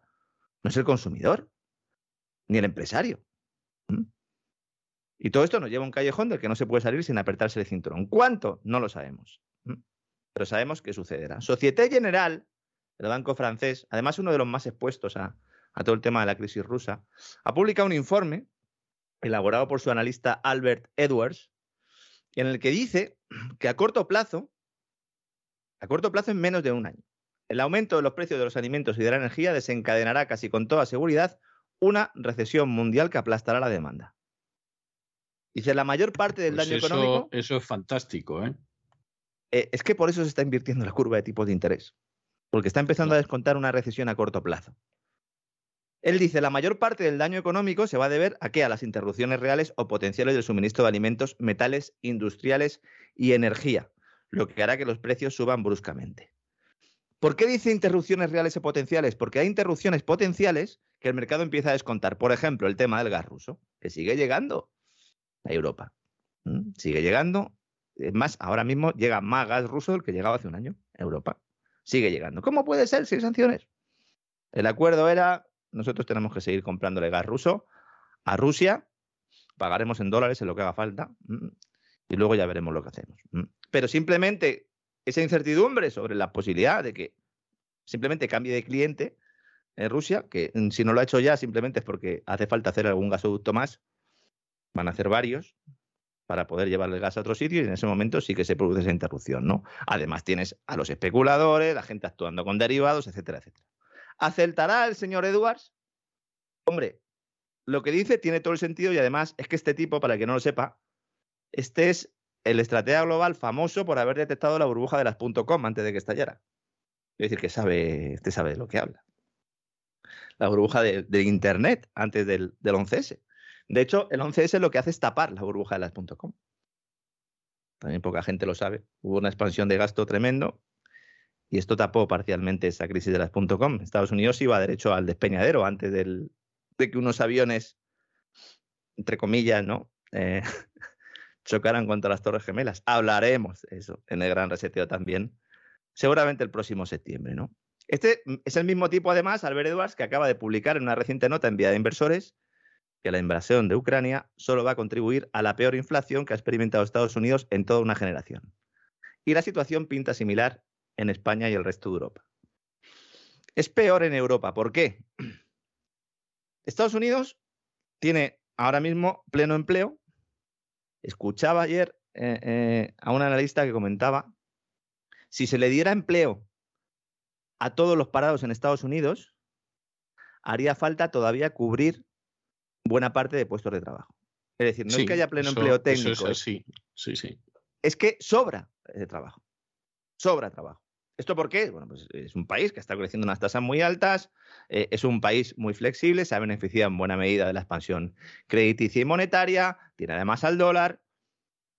Todo esto que la lleva hasta ese punto, bueno, pues cuando hay una recesión en Estados Unidos, ahora vamos a hablar un poco de si existe la posibilidad y cuándo llegaría, pues esto que provocará, pues provocará un aumento del desempleo, una recesión un poco tradicional, pero luego a la hora de salir, Estados Unidos sale rápido. ¿Por qué? Porque tiene esa economía flexible, tiene unas economías potentes, además es prácticamente, no necesita prácticamente importaciones de energía, un poco sí, por eso está hablando con Maduro y todo esto, pero es autosuficiente en, buena medida, ¿no? Entonces, claro, pues si juntas una economía eh, relativamente flexible, con un mercado laboral además muy pujante, bueno, pues eh, te puedes adaptar. ¿Y en Europa qué tenemos en Europa? Es que yo cada vez que miro el mapa de Europa es como cuando estoy en mi casa recogiendo la cocina y miro el cubo de la basura. Sí, no, no, es, eh, no es un símil alentador, pero yo diría que es bastante, bastante convincente, sí. Es que uno se pone a analizar, va a llegar un momento en el que va a haber una ruptura completa del mensaje, en el momento en el que el Banco Central Europeo empiece a, poco a poco a retirar los estímulos, con las actuaciones del Banco Central Europeo, las tímidas actuaciones que se puede permitir no va a contener la inflación. Y entonces se abrirá otra vez el debate. Por eso mencionaba el libro de Varoufakis al principio del programa. Sí. Y se abrirá el debate. Claro, la pregunta que aquí habría que hacer es si la precipitación de la crisis, porque efectivamente los síntomas existían ya, esta situación no tiene más vuelta de hoja, o sea, esto es obvio, pero habría que preguntarse a fin de cuentas si en realidad la culpa de esto la tiene Putin, cómo se ha convertido en doctrina oficial o precisamente, precisamente por ir a por Putin, al final eh, se ha precipitado todo lo que ya existía y estamos en la situación en la que estamos y la que se nos va a venir encima. Eh, en este caso hay mm, de los dos componentes, aunque yo creo que el segundo prima mucho más que el primero. evidentemente, con además una circunstancia adicional. Todas las decisiones que se van a tomar este año se van a tomar en clave política. Me estoy refiriendo sobre todo a Estados Unidos. Porque vamos a ver, la Reserva Federal, ¿qué puede hacer? La Reserva Federal ha subido los tipos un cuarto de punto, eso no es suficiente. De hecho, la bolsa ha subido. ¿Por qué ha subido la bolsa? Porque han dicho, no, no, la inflación va a seguir. La rentabilidad de la deuda eh, empieza a reflejar eso. Se empieza a, invertir la curva de, tipo, de, la curva de tipo de interés, de rendimientos. Y esto, eh, pues eh, ya explicamos el otro día que es un indicador claro de que hay recesión. Siempre ha sido así, ¿no? La inversión de la curva es interpretar como un anuncio de la siguiente recesión. Entonces, ¿cuál es la decisión que tiene que tomar la Reserva Federal? ¿Es económica? No. Es una decisión política. Tiene que decidir ¿Cuándo llevo yo a Estados Unidos a la recesión? Y entonces tiene que tomar una, tiene que tomar una decisión, tiene que decir, ¿la llevo después del verano y me cargo las posibilidades del Partido Demócrata a las elecciones de midterm de noviembre? ¿Espero? ¿Voy subiendo los tipos un cuarto de punto, le pongo una vela a algún santo y tal, y espero que la inflación vaya conteniéndose y si no, ya en diciembre o en enero meto una buena subida de tipos de interés pues o le digo al mercado que la voy a subir? Eso es una posibilidad.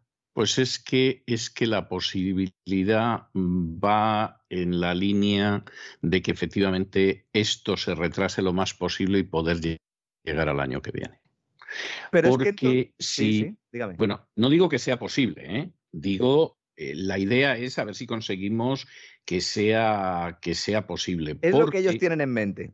Eso yo creo que es lo que tienen en mente. Porque, porque efectivamente, si ellos intentaran en, algún momento eh, que se produjera, por ejemplo, ahora, ¿eh? el daño que esto le haría, le haría a Biden y al Partido Demócrata sería terrible. Terrible. O, sea, ellos van a intentar en la medida de lo posible que sea después de las elecciones de midterm. Eh, que lo consigan, eso ya es otro cantar pero que efectivamente lo que van a intentar es que esto sea después de las elecciones de midterm, sobre eso no tenga usted la menor duda. ¿Qué problema tiene eso? Desde el punto de vista de, mm, proteger al, Partido Demócrata o al, gobierno actual, ¿no? dejémoslo ahí. Que si la recesión la produce la Reserva Federal, que es quien va a decidir, insisto, cuando se produce esa recesión. Sí, eh, si la decide después de las elecciones de midterm, la apuesta es que haya una recesión y puedes sentar las bases para que haya un cambio de gobierno dos años después con un país en recesión. De hecho, eh, sería lo normal en ese caso. Eh, lo cual tampoco sería tan grave porque en última instancia quien va a venir no va a ser Donald Trump. Ahí estamos. Ese es el plan. Ese es el plan. Solo beneficiaría los intereses del establishment, vamos a dejarlo ahí, ¿no? Si el candidato republicano también está en el ajo, ¿no? Mm, por explicarlo de forma sencilla. Que no, que no es imposible. Es decir, no es imposible. No, no es imposible. Es decir, al final, al final buscamos a un ayusillo cualquiera para que contente, para que contente al, al partido republicano, a las bases, a los votantes, y que las cosas pues hombre, tengan algún pequeño cambio cosmético, ¿no?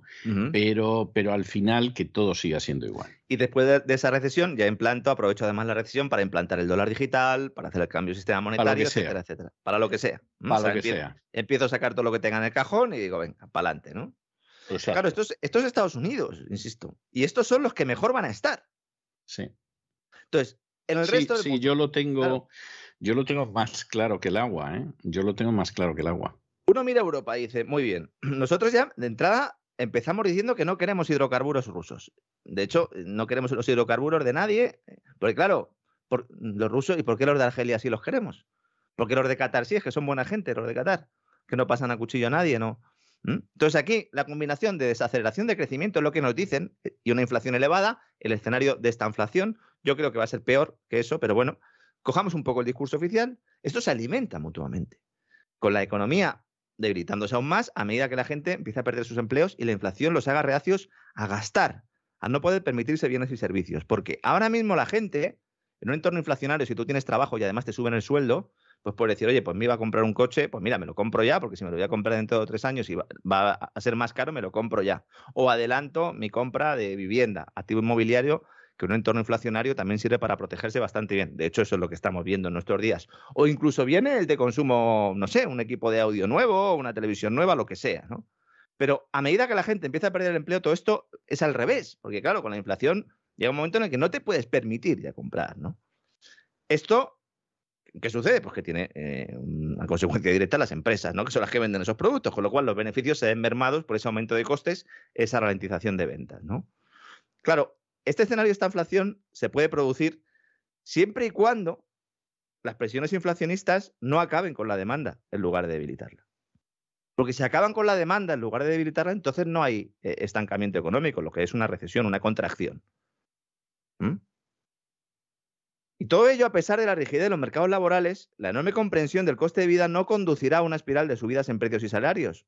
Esto no se va a producir sino que se va a aplastar lo que ya era una frágil demanda de los consumidores y desencadenará una recesión. Edwards hace este diagnóstico para Estados Unidos, pero es exactamente la misma situación que vamos a tener en España. Pero aquí sí que vamos a tener o tenemos un mercado laboral muy rígido. Bueno, en Estados Unidos se está produciendo un fenómeno que nadie sabe qué va a pasar con él. Pero que claro, si de pronto se produce una crisis económica, ya veremos, que es el fenómeno de que mucha gente está dejando el empleo. Es decir, esto, esto es algo que, que, realmente suena chocante, pero efectivamente son varios millones de americanos los que han dejado de trabajar, yo me imagino que porque han llegado a la conclusión de que con los beneficios sociales que reciben les compensa más que los sueldos muy modestos que percibían. Y entonces eh, te encuentras con que eh, hay bastantes lugares, y no estoy hablando solo de la Florida, ni estoy hablando solo de Texas, etcétera, que suelen tener eh, mucha oferta de empleo, donde tú pasas y ves continuamente el for hire, es decir, se, se emplea, se emplea, etcétera. Y está por ver cómo van a cubrir eso, porque si no suben los salarios es problemático y claro, imagínese lo que sería una entrada masiva de inmigrantes del sur que en un momento determinado, ante una situación económica difícil, pues de pronto no hubiera empleo para todos. Es decir, aquí la situación del empleo en estos momentos es de pleno empleo, de millones de personas que prefieren irse a su casa porque les trae más a cuenta no trabajar y vivir de las ayudas sociales, y por lo tanto de intentar encontrar trabajadores, sobre todo para ciertos empleos, hasta debajo de las piedras. Pero no es una situación ni mucho menos ideal. Y vamos a ver, yo me he encontrado el episodio de, de ver a la cajera del supermercado diciendo que con lo que le pagan a ella y lo que le pagan al marido no sé qué, que estaban pensando dejar el empleo. Sí, es el, es el fenómeno conocido como la gran renuncia y que tiene eh, Exacto muchos elementos, en parte eh, políticos eh, de renta pura y dura, como está indicando usted, también efectos psicológicos. Después de la pandemia hay mucha gente que, que ha determinado que tenía que, su vida cambiar un poco y a lo mejor pues, de la pareja uno ha dejado de trabajar, aunque no mantengan todos los ingresos, pero eh, cuidan a su familia, etcétera, etcétera. También el hecho de que se haya impulsado mucho más el teletrabajo lo cual eh, también ha modificado cierto comportamiento laboral, pero es que aunque no hubiera renuncia, sobran puestos de trabajo en Estados Unidos, que ese es el dato que yo creo que ya nos, nos dice, es el, dato que eh, muestra hasta qué punto hay un recalentamiento producido por la generación de demanda artificial en la economía. En la economía se genera demanda artificial porque los políticos la generan, ¿no? Claro, también, también hay que ver dónde sobran los puestos, ¿eh? Claro. Porque, claro, antes de que la gente se emocione, ¿eh? Claro, ¿dónde sobran puestos? Pues de lo, que aquí se llaman los menial, es decir, pues hombre, para recoger fruta, ¿eh? para limpiar suelos, ¿eh? para cajera de supermercado, para camarera, pues sí. O sea, de esos sobran muchísimos, de otros tengo yo mis dudas de que sofren por lo menos en la misma proporción, pero de esos sobran mucho. Y sobran hasta tal punto, de nuevo volvemos a lo que te encuentras en la calle, que hay gente que ni habla inglés. Porque a fin de cuentas, para recoger sandías en California o incluso para ser cajera en determinados barrios de Miami, ni tienes que aprender inglés. Eh, hace apenas unos días yo tuve que servir de intérprete a la cajera del supermercado porque, vamos, de esas pocas veces que hay un anglo en el supermercado, pues era una señora mayor que le hizo una pregunta y la cajera no sabía una palabra de inglés. Supongo que sabría thank you y algo así, pero nada más. Y entonces tuve yo que actuar de intérprete y evitar que la cajera fuera a buscar al encargado y, y todo lo demás. Y me acuerdo que cuando me despedí de la cajera le dije, mire, si quiere usted aspirar a algo más que ser cajera, va a tener usted que aprender inglés. Y me echó una mirada de esas que lanzan puñales, ¿no? Como diría, oiga, yo he venido de Cuba, no aprendo inglés. Un WASP, ¿no? Un White Anglo-Saxon eh, Man, ¿no? Diciéndome lo que tengo que hacer, ¿no? Diría. supongo que pensaría eso. Y entonces, no, me echó una mirada así, bueno, pues nada, la próxima vez que tengas que hablar con un angla y me pilla a mí en medio, yo me quedo aquí callado como un muerto y tú las ventilas. Pero el punto al que voy es ese. Entonces, claro, para ese tipo de trabajo, eh, claro que hay mucha petición de trabajo, etcétera, pero claro, son trabajos mal pagados, o sea, son para sobrevivir. Claro, si estás viniendo, estás huyendo de la Honduras controlada por los narcos, de la Cuba que pasa hambre desde hace más de 60 años, etcétera, pues bueno, te das con un canto en los dientes. Pero quiero decir que también son empleos eh, en ese sentido bastante claros. ¿eh? Fundamentalmente, excepto los de atención médica, que tienen el componente este del COVID y de, y de, cómo se vivió la pandemia y de todo el trabajo que han tenido, etcétera, etcétera, ¿no?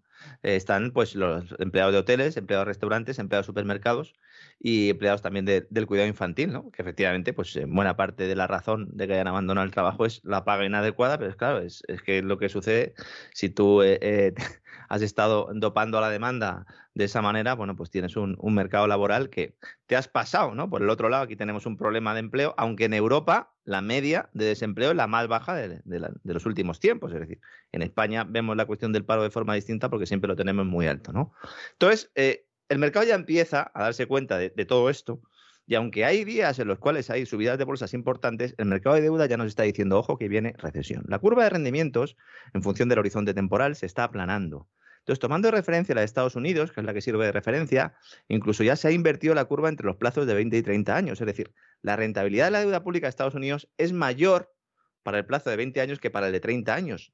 Es decir, tú por prestarle dinero a alguien a 20 años, recibes un mayor interés que si se lo prestas a 30. Esto no tiene sentido. Porque claro, si renuncio durante 10 años más a consumir dándote a ti o prestándote el dinero, lo lógico es que sea por un interés mayor. Lo mismo sucede entre los de 3 y los de 10 años. ¿Por qué? pues efectivamente esto se interpreta como un anuncio de la siguiente recesión. ¿Mm? Ha pasado así con todas las recesiones recientes, excepto en un momento, en el verano de 2019. No es casualidad. No es casualidad. En el verano de 2019 el mundo se preparaba para otra recesión, el mundo financiero sobre todo. Hubo muchos que ya en mayo hicieron esa famosa estrategia del selling May and go away, que es un poco, se dice, dice, vende todo lo que tengas en mayo, te vas ya casi de vacaciones y luego ya en septiembre vuelves a comprar, porque el verano suele ser un periodo malo para las bolsas. ¿no? El mundo se preparaba para otra recesión. En septiembre, octubre, la banca estadounidense hace pluf y hay una crisis en el mercado de repos que obliga a la Reserva Federal a actuar primero de forma coyuntural y luego de forma estructural. Sigue actuando hoy en día, ahora drenando liquidez, entonces facilitándola. Y poco después llega la pandemia y con ella la mayor creación de liquidez artificial de la historia. ¿Esto es una casualidad? Pues mire, don César, ya no tengo muchos años, pero ya tengo suficientes para dudar mucho que esto sea casualidad. Bueno, ya sabe usted lo que decía Roosevelt sobre las casualidades, ¿no? que en política no existen las casualidades y que cuando existen es porque han sido cuidadosamente preparadas. Sí, sí. Entonces vamos a la recesión y ya íbamos antes de la guerra en Ucrania. Ahora la intervención militar es la excusa para poder admitir que hay un problema. Los gobernantes todavía no nos lo han dicho. Van a esperar unas semanas o meses, pero nos lo van a decir. Y entonces dirán que la culpa es del mercado, lo de siempre que hace falta más Estado, que hay que arrimar el hombro para salir más fuertes. Una película que ya hemos visto, que sabemos cómo termina, pero con una diferencia fundamental. No hay margen desde la banca central y los estados para lanzar planes de estímulo ni de gasto público que detengan el descontento social. No se puede. En contexto inflacionario no hay forma de bajar tipos de interés. Miren lo que está pasando en Turquía. en Turquía ha dicho... sí, sí, es así. Es que es así, no hay más vuelta de hoja. O sea, el problema es que, es que ahora mismo no hay margen. Y en el caso de España, vamos, pero si en España llevan con medio cuerpo fuera del balcón desde hace muchísimo tiempo, claro. O sea, ¿qué margen va a haber? Por eso Sánchez aplaza todo, por eso Sánchez no aprueba planes de ayuda. Si él estaría encantado, estaría encantado. Pero ahora tienen su paquete de subida de impuestos que nos van a presentar, porque primero hay que subir impuestos y luego nos dirán que hay que ajustar el gasto y que además nos lo pide Bruselas. De 2023 a 2025 España se enfrenta a un escenario muy parecido al de Grecia, pero no, insisto, porque lo digamos nosotros, es que este debate ya está en el seno del Banco Central Europeo, aunque no lo digan. Se va a producir una confiscación oculta del ahorro, no solo a través de la inflación, sino también con monedas digitales que eliminen el riesgo de crisis bancarias, es lo que nos van a decir secuestrando los ahorros en cuentas corrientes virtuales, que es precisamente lo que, en lo que se está trabajando ahora mismo de todo el planeta para lo que venga después del sistema monetario, después de esa crisis recesión. Entonces, el objetivo número uno hasta que se llegue a ese momento es conseguir energía, pero no para ahora, sino para el día de mañana cuando se produzca esa desconexión de la que nos hablaba The Economist, que nos está marcando un poco por dónde van los gobiernos. Porque hoy sigue llegando el gas ruso a Europa, pero en el futuro no sabemos si seguirá llegando. Y en el caso de España, que aspiraba a ser la puerta del gas argelino a Europa, la cosa se complica. Bueno, bueno, bueno, bueno, bueno. Se complica. Yo no lo entiendo. Hay mucha gente que me ha preguntado, ¿qué interés oculto? Mire, yo es que ya no lo sé. O sea, yo lo, lo que ha hecho Pedro Sánchez solo puede explicarse porque haya ahí algo inconfesable. Bueno, ha salido, ha salido este machote del, del Partido Socialista de Cataluña, este IZ, mm, eh, diciendo, efectivamente, diciendo que, que es que de esa manera queda garantizado que Marruecos no va a atacar Ceuta, Melilla y las Canarias. Claro, yo no sé, yo sinceramente no sé si la explicación es peor que si te quedas callado. Sí, porque, claro, es como decir, o sea, Marruecos aquí nos tiene de tal manera eh, agarrados por el escroto que, que, bueno, que es que aceptamos lo que nos diga, aunque sea en contra del derecho internacional. O sea, es algo, y además es para decir, pues conociendo a Marruecos, bueno, vamos a ver, primero ha venido el reconocimiento del Sáhara, y luego, pues, por supuesto, ha venido todo esto. por cierto, le damos hasta Gibraltar, como sigan tirando. Sí, y además los derechos que teníamos sobre Gibraltar, pues quédeselos usted y reclámeselos a los británicos, ¿no? Entonces, es, es algo verdaderamente verdaderamente pavoroso, o sea, pavoroso y además me llama la atención tanto Putin, Ucrania, etcétera, y Marruecos, que lleva invadido desde el año 75 el Sáhara, perpetrando crímenes de guerra de manera continua, pues ese nos parece bien. Es, que, es que se podría entender, entre, comillas, lo digo, ¿no? Eh, se podría entender si no sucediera al mismo tiempo que se está negociando con Argelia la, la reapertura del gasoducto que trae gas de Argelia precisamente a través de Marruecos en un tubo que eh, desde el pasado octubre está cerrado bueno, nos van a permitir de alguna manera que, le vendamos nosotros gas eh, eh, a Marruecos en sentido inverso, pero que se estaba negociando y nosotros aquí lo dijimos, lo cual esto ha provocado además un conflicto diplomático de, de primer orden. ¿no? Dicen los argelinos, que yo creo que nadie se va a mirar qué dicen los argelinos, se queda uno en el titular. Dicen, las conquistas esperadas por Madrid, esto es información oficial del gobierno de Argelia, ¿eh? Las conquistas esperadas por Madrid en cuanto al respeto a la integridad territorial de España y su soberanía sobre Ceuta y Melilla nunca estarán garantizadas frente a un oligarca calculador, cínico, polifacético y vengativo que no vacilará a la hora de recurrir de nuevo al uso del chantaje de la inmigración ilegal como instrumento de presión. Bueno, es que me quito el sombrero, es que no, no, no, cambio una coma de eso. Eh, bueno, espérese que no acaba aquí la cosa, porque he mencionado yo al machote y Z. Sí. Pero hay otro tipo cuyo nombre no voy a mencionar, que escribe en un digital en el que usted y yo hemos escrito, que este ha plantificado un artículo defendiendo que lo que se ha hecho con Marruecos es mm. lo mejor que se puede hacer. O sea, este sujeto es una furcia mediática, pero además de quinta. No hay nada más que ver dónde escribe. Pero el punto al que voy es que defendiendo la historia de lo de Marruecos. No hace falta que diga que estas semanas de atrás era partidario, vamos, de arrasar Rusia, etcétera, etcétera, y, cualquier cosa miserable que a usted se le ocurra en política internacional, el tipo pone su firma. ¿eh? O sea, hay que reconocer que efectivamente le está muy bien posicionado, pero dices, bueno, yo esperaba que lo de Marruecos se callara. No, señor.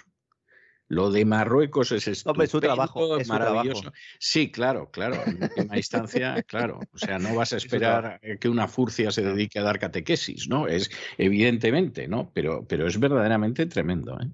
Luego, e, es, es la ceremonia de la confusión continua dice la Moncloa, el Palacio de la Moncloa, dice el gobierno, dice, no, esto ya habíamos avisado a Argelia, y sale Argelia y dice, a nosotros no nos habían avisado, avisado. son ustedes unos, unos mentirosos. Claro. Entonces, y además, este elemento geopolítico también introduce más incertidumbre sobre la duración del acuerdo de gobierno entre PSOE y Podemos.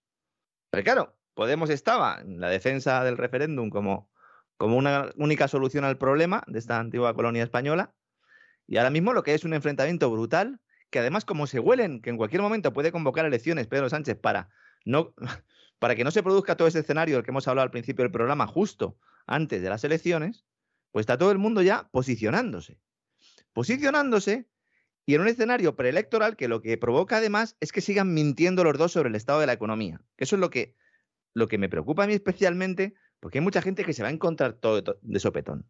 Ahora mismo están creciendo los ERTES a una velocidad espectacular. Y Escribá, el ministro de Seguridad Social y Yolanda Díaz están callados como ramonetas. Dicen, no, no, no pasa nada. Mentira, saben que pasa algo. De hecho, están muy preocupados porque efectivamente hay muchas industrias paradas. Al mismo tiempo, tienes ya no solo a los transportistas, sino el mundo rural diciendo que hace falta un plan de choque. Claro, es que si anuncias un plan de choque y luego, y luego no lo apruebas, que es lo que ha hecho el gobierno, claro que también podríamos hacer como el ministro de Agricultura alemán, ¿no? En el, en el Spiegel, en el Der Spiegel, que este fin de semana decía que para luchar contra Putin lo que tenemos que hacer es comer menos carne. Bueno, esto es algo que me parece maravilloso. O sea, ya hay cualquier. Estoy, estoy esperando, sinceramente, que de un momento a otro digan que para luchar contra Putin hay que ser homosexual o trans. Porque es que, de verdad, lo están, lo están aprovechando todo hasta tal extremo que es que estoy viendo que en cualquier momento. Y la manera ideal de luchar contra el tirano sanguinario Desnudo. que Putin es que se haga usted trans o que vaya al primer grupo de gays que haya por allí y se apunte. y se ponga una careta de, no sé, de Z, por ejemplo, ¿no? Eh, por ejemplo. Por, ejemplo, ¿no? O sea, ya es el colmo, ¿no? que sepa usted que el que salía de policía en, Village People se ha jubilado y, tiene usted que por lo menos opositar al cargo. Es, o sea, está llegando todo a un grado de poca vergüenza y de obscenidad que es que da vergüenza ajena. Que, alguno se puede pensar que, estamos de broma, que no, que no. El ministro, el nuevo, el nuevo ministro de Agricultura alemán que dice comer, comer menos carne, por lo menos no deja comer carne, pero poca. Dice, sería una contribución contra Putin. Este hombre es vegetariano, ministro de Agricultura alemán, y hacía esta reflexión intentando explicar que hay que racionar el consumo. Eso es lo que nos están diciendo. Dice, no, oiga, hay que racionar el consumo, pero usted lo hace por un bien mayor que es la defensa contra este señor que es tan malo y tal y que nos está atacando. Mientras le estás comprando el gas, intentando que la Unión Europea te deje, ¿no? Hipocresía al máximo. Que digo yo que habría que decirle al ministro de Agricultura alemán que a lo mejor em, es más sencillo prohibir comer, ¿no? Que prohíban comer, por lo menos comer carne. Y, y, así, pues no hay problema de precios de alimentos. Sale uno al campo, coge unas raíces, a lo mejor, ¿no? Se hace una sopa y ya está. O podemos también comernos entre nosotros, que esto es una, variante que en otros momentos se ha podido llegar a plantear, ¿no? O sea, a lo mejor tenemos que hacer eso. Pero bueno, que nos sirva esto ¿eh? como elemento para ver si nos están diciendo estas barbaridades a la cara, que parecen bromas, chistes malos, chistes ya negro, humor negro.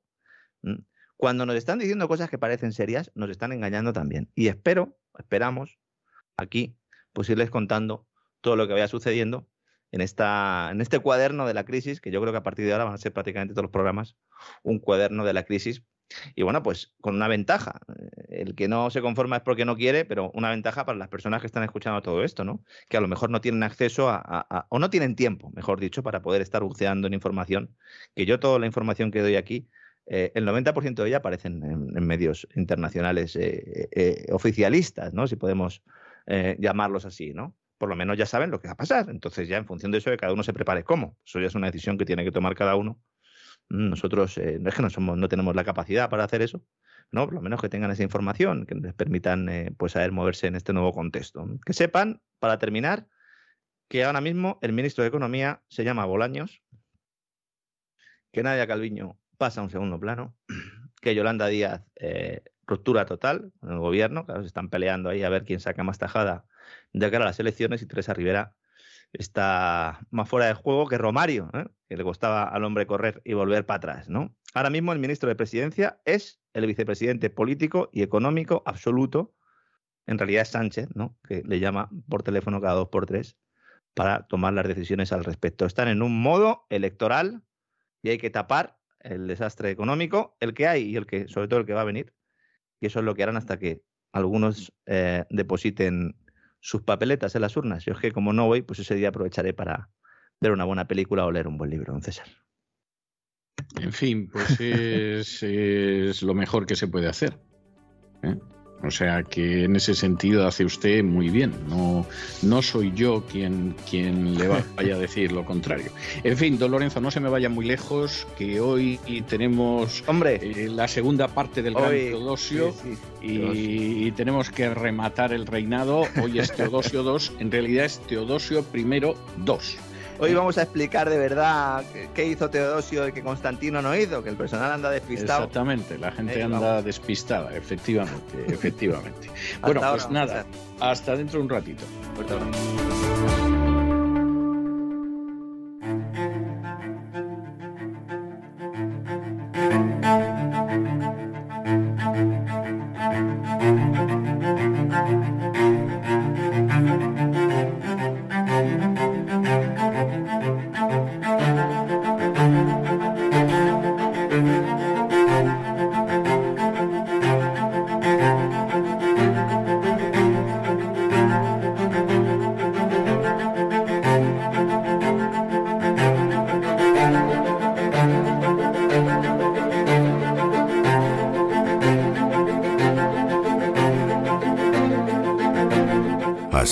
España, con César Vidal y Lorenzo Ramírez.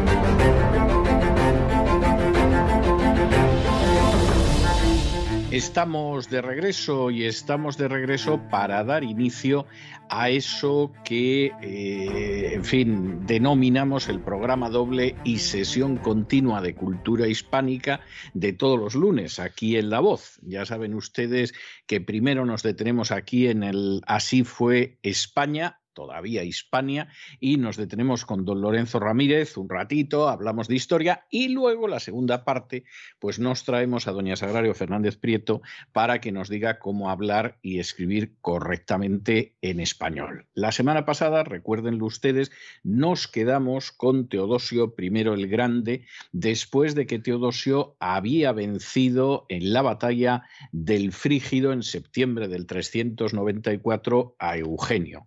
Bueno, ahí hubo, ya saben ustedes, un fenómeno ventoso que hubo quien lo interpretó como algo de carácter sobrenatural, luego cada uno le dio la coloración sobrenatural que quiso, eso hay que decirlo, y en un momento determinado después de que Eugenio fue capturado y ejecutado, Teodosio se convirtió ya en el único emperador y ahí nos quedábamos para hablar de otras cuestiones de las cuales la principal evidentemente sería la política religiosa de Teodosio. Pero en fin, para hablar de esa cuestión ya está aquí don Lorenzo Ramírez. Muy buenas noches. De ¿Qué tal? Muy buenas noches, muy buenas noches, don César. Sí, la verdad es que de vida nos quedó poco. Ahora lo que tenemos es que analizar algunos aspectos de su vida porque después de aquella batalla tampoco duró mucho eh, Teodosio.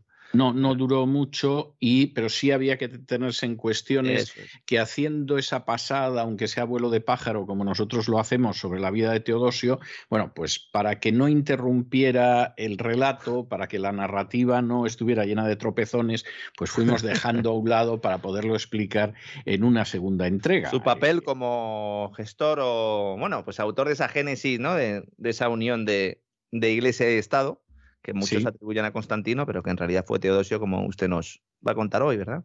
Efectivamente. Hay que decir, hay que, decir que la verdad es que con Teodosio surgieron eh, cosas que eran en un principio poco previsibles. Es decir, Teodosio en un primer momento, por supuesto, no tenía la menor intención de, implantar una religión oficial, no tenía la menor intención de llevar a cabo actos contra los paganos, porque los paganos eran todavía una parte muy importante de la población del imperio, sobre todo en medios rurales, efectivamente, en el ejército.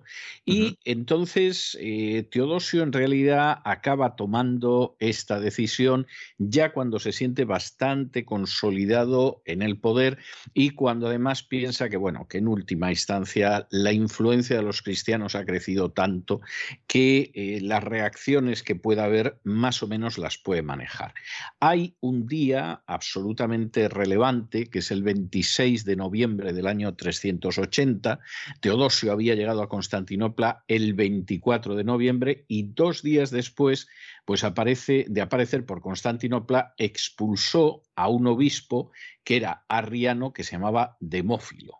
De manera que eh, Teodosio estaba decidido a implantar la ortodoxia que había surgido del concilio de Nicea y lo primero que hizo es que como el obispo de Constantinopla pues no era niceno, pues evidentemente lo expulsó y nombró en su lugar al patriarca de Antioquía que se llamaba Melecio y de paso y de paso eh, situó en ese momento a Gregorio Nacianceno que era uno de los personajes de, relevancia. Para preparar el concilio posterior, entiendo. Estaba moviendo, moviendo fichas, moviendo piezas para que estuvieran los suyos, ¿no?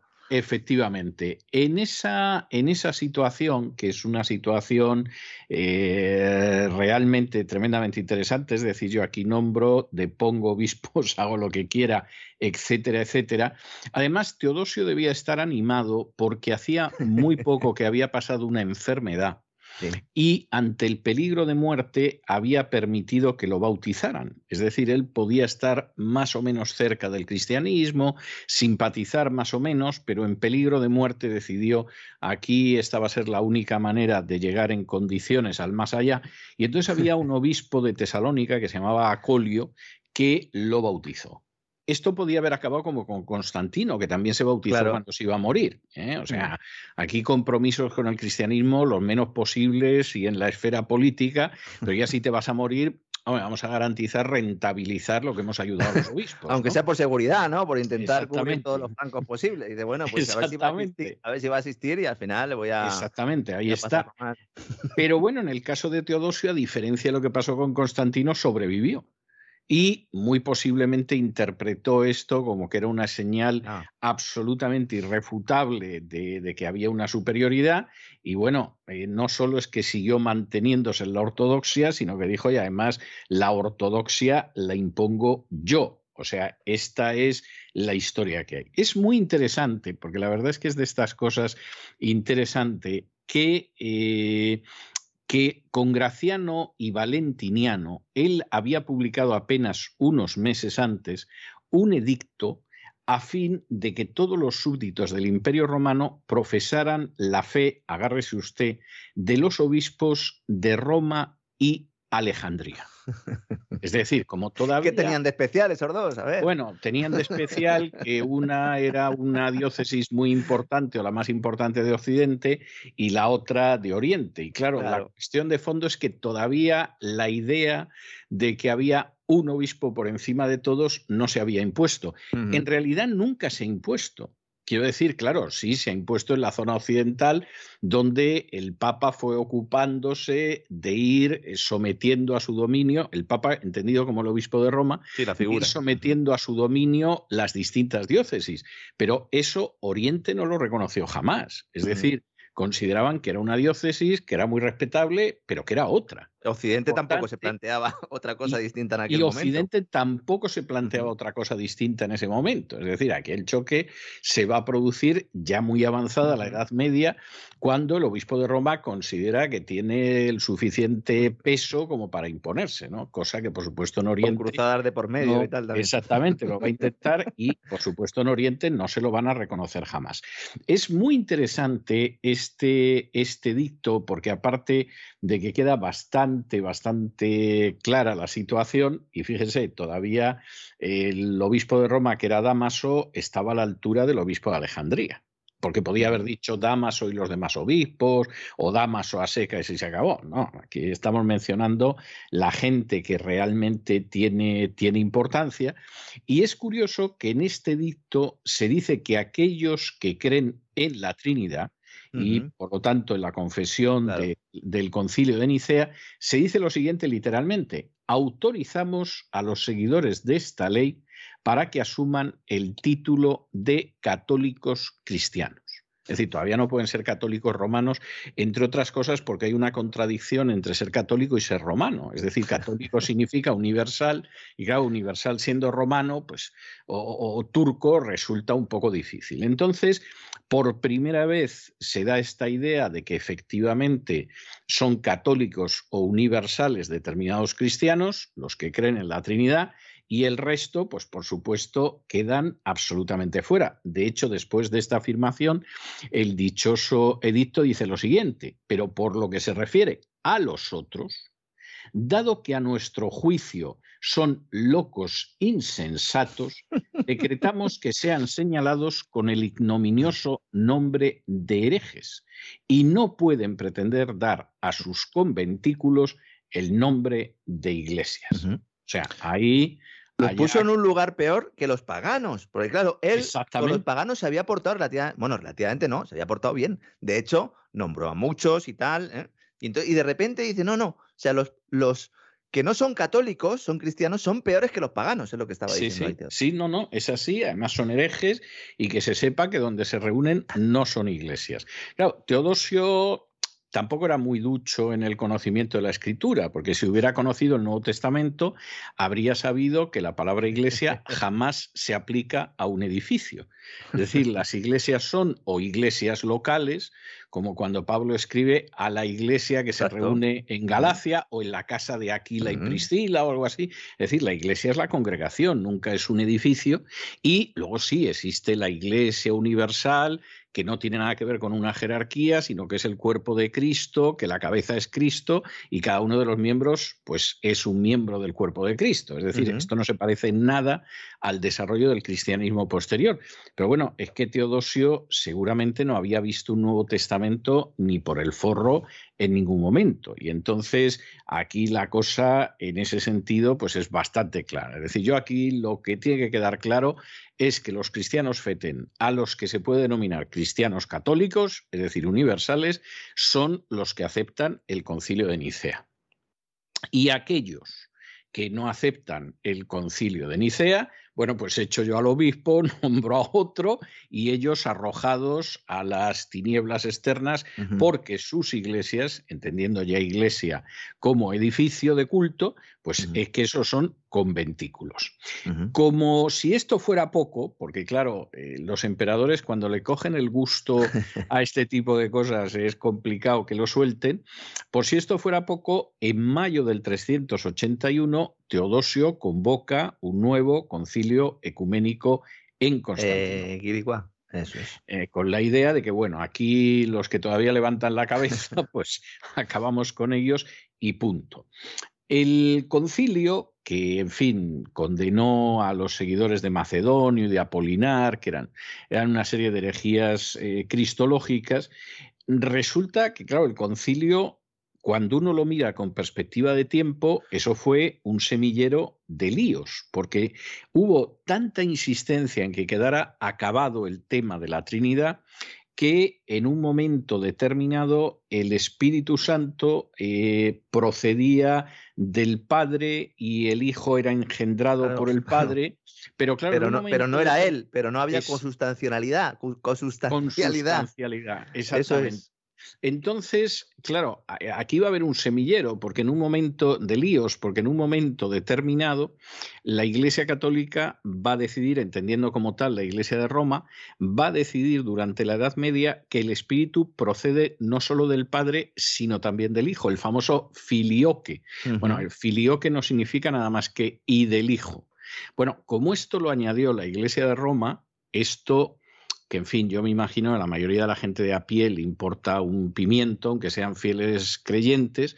Esto, sin embargo, eh, fue uno de los motivos por los cuales las iglesias orientales no se podían llevar bien con el obispo de. Roma, porque qué autoridad tenía el obispo de Roma para decir de pronto que el Espíritu Santo procedía del Padre filioque y del Hijo, si eso no es lo que se acordó en Constantinopla, ni en Nicea, ni nada por el estilo.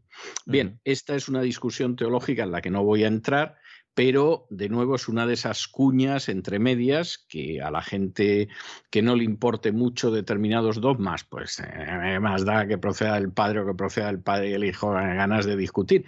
Bien, eh, seguramente es así, pero como, como esto ya estaba definido en los concilios y no de la manera que después lo definiría el obispo de Roma, pues evidentemente las iglesias orientales miraban con enorme resquemor al obispo de Roma, al que acusarán de hereje y cismático a la vuelta de unos siglos. De momento lo miraban con cierto resquemor. Y curiosamente, y esto es muy importante, y aquí de nuevo se ve la mano de Teodosio, bueno, pues Teodosio decidió que a fin de cuentas las jurisdicciones eclesiásticas iban a coincidir con las diócesis civiles, es decir, de hecho, Claro. hablamos de diócesis dentro de la Iglesia Católica, porque es que empiezan a coincidir con las diócesis imperiales. Recordemos esa división del imperio en diócesis.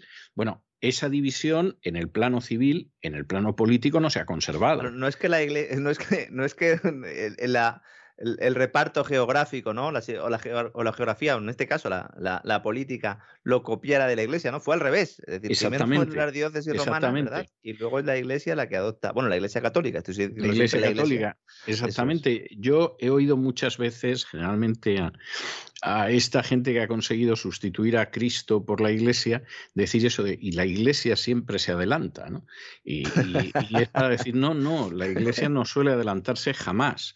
Lo que sucede es que copia cosas que ya existían. Entonces, y además, eh, ¿de qué manera? Porque aquí eh, quien toma la decisión es Teodosio. Ah, vamos a ver. Y que además no es algo de lo que sentirse orgulloso, porque precisamente eso lo, que denota es eh, que te preocupa más lo terrenal que lo espiritual, ¿no?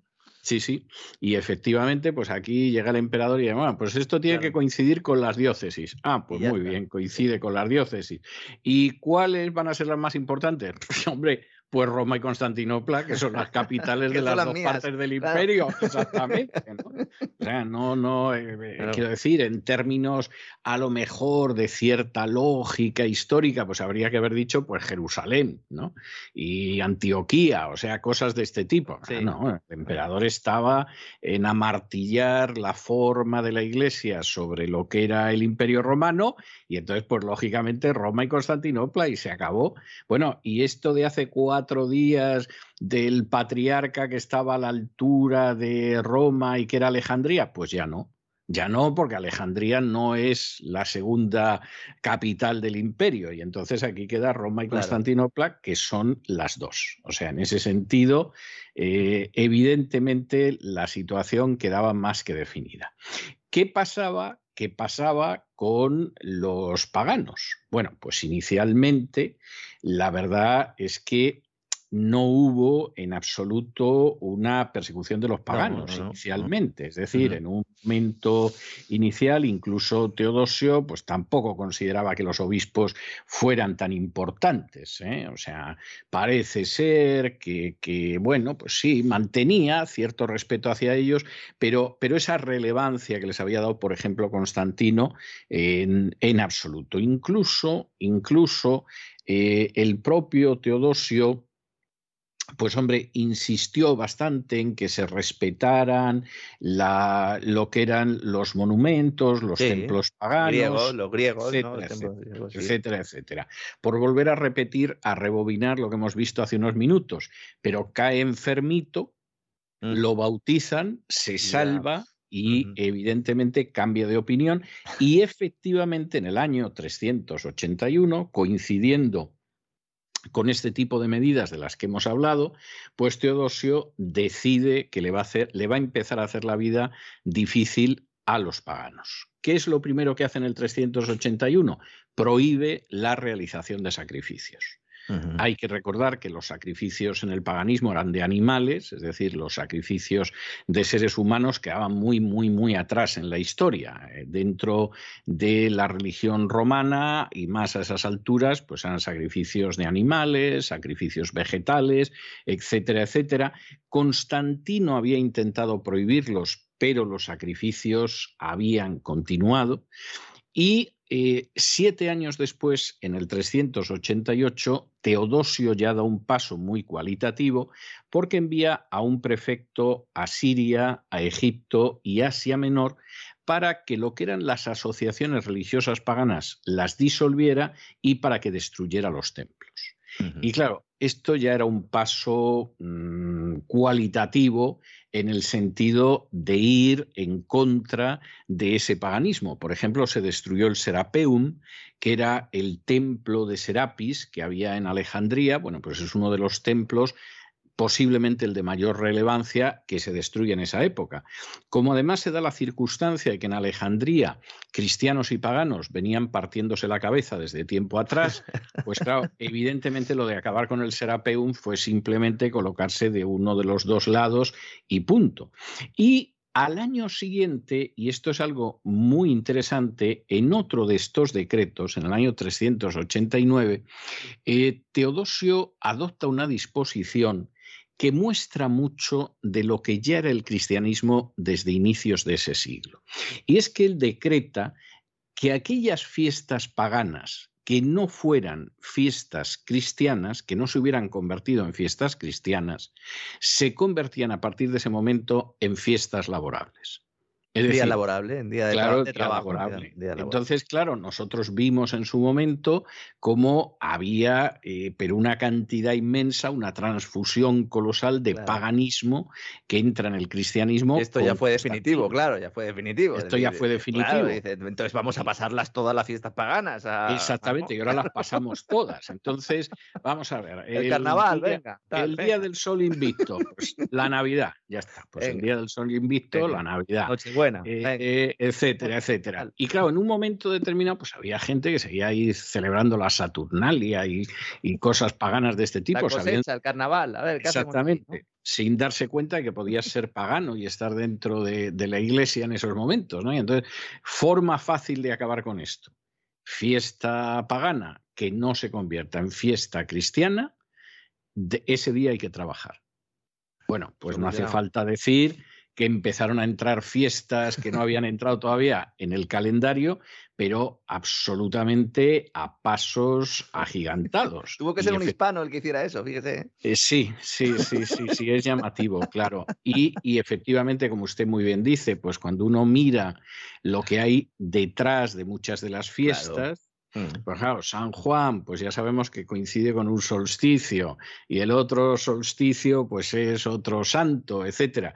Bueno, pues es muy fácil, muy fácil ver cómo aquí se produce la segunda gran transfusión de paganismo. De hecho, en el caso, por ejemplo, de la, de la fiesta de San Juan, que ha mencionado usted, que hay una tradición de saltar una hoguera y tal, y hay mucha gente que no entiende y dice, bueno, ¿y esto qué tiene que ver con, la religión o con San Juan? Pero no tiene que ver nada. no tiene que ver nada, le pusieron ese nombre y ya está, y, y a otra cosa, ¿no? Exactamente. Y entonces, pues efectivamente, esta es la situación. En el año 391, es decir, dos años después, esto parece que cada día había, había, que sacar un decreto teodosiano en ese sentido. Bueno, Teodosio vuelve a prohibir los sacrificios de sangre. Ese ve que que mucho éxito no había tenido con la primera disposición que él había llevado a cabo diez años antes, había pasado una década y en fin, los paganos, a pesar de que los acosaban y les destruían los templos y, y las fiestas se las convertían en laborables y tal, pues ahí seguían aguantando y al cabo de una década Teodosio vuelve a insistir en que esto es imposible. Pero es que además eh, la, la, idea, que en este sentido es muy clara, que aparece, queda definida de la siguiente manera en su decreto. Nadie acudirá a los templos, paseará por los santuarios o elevará sus ojos a estatuas creadas por obra del hombre. Es decir, aquí nadie va a ir a un templo pagano, nadie va a ir a un santuario y nadie va a rendir culto a las imágenes, porque el culto a las imágenes todavía no había entrado en el cristianismo. El culto a las imágenes va a ser algo que aparecerá tiempo después. Bueno, que están los, mandamientos antes de ser tuneados para enseñárselos a los niños. Efectivamente, en Éxodo 20, versículos del 4 y 5, aparece la prohibición de rendir culto a las imágenes. Y el cristianismo todavía las imágenes no las había absorbido. Las absorbería tiempo después y con un entusiasmo que no hace falta, no hace falta contarlo, pero, pero en aquel momento la idea del culto a las imágenes. Y de la Virgen tampoco se habla, ¿no? Tampoco se no, no, no. O sea, es que no hemos llegado todavía a ciertas fases. Lo que sí pasó, y al final es de estas cosas que dices, mira tú, qué casualidad. Lo que sí pasó es que, claro, los templos paganos que cerraron, es decir, la gente no podía ir, la gente no podía acudir, etcétera, bueno, pues los templos paganos se cierran. ¿Y qué pasó con los templos paganos cerrados. Ah, pues un elemento jurídico muy interesante. Ah. Primero, primero se les declaró abandonados ¿Y luego? Y luego los obispos se apoderaron de los templos. Inmatriculando en el siglo IV ahí. Eh, me lo ha quitado usted de la boca, don Lorenzo. Hay veces que yo empiezo a creer que entre nosotros se ha establecido una peculiar telepatía, pero es que, es que las cosas son de sentido común. Es decir, primero esto se convierte en abandonado Ahora no es de nadie, bueno, pues ahora el templo de lo que sea, del dios o de la diosa o lo que sea, vamos el templo, pero aprovechamos, pues hombre, las columnas, los cimientos, etcétera, y levantamos una iglesia.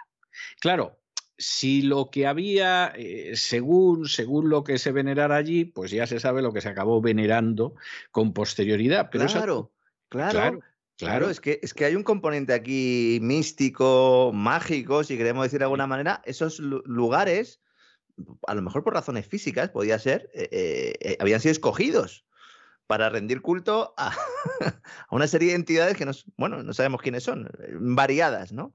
Y en esos mismos sitios. Pablo diría en Primera Corintios que son demonios directamente, pero bueno, ese es un juicio teológico. Exactamente, y ahí se fundan iglesias y ahí va todo el mundo y a partir de entonces es espectacular.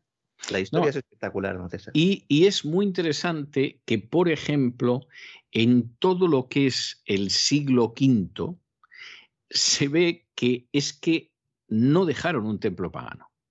Y sobre esos templos levantaron iglesias.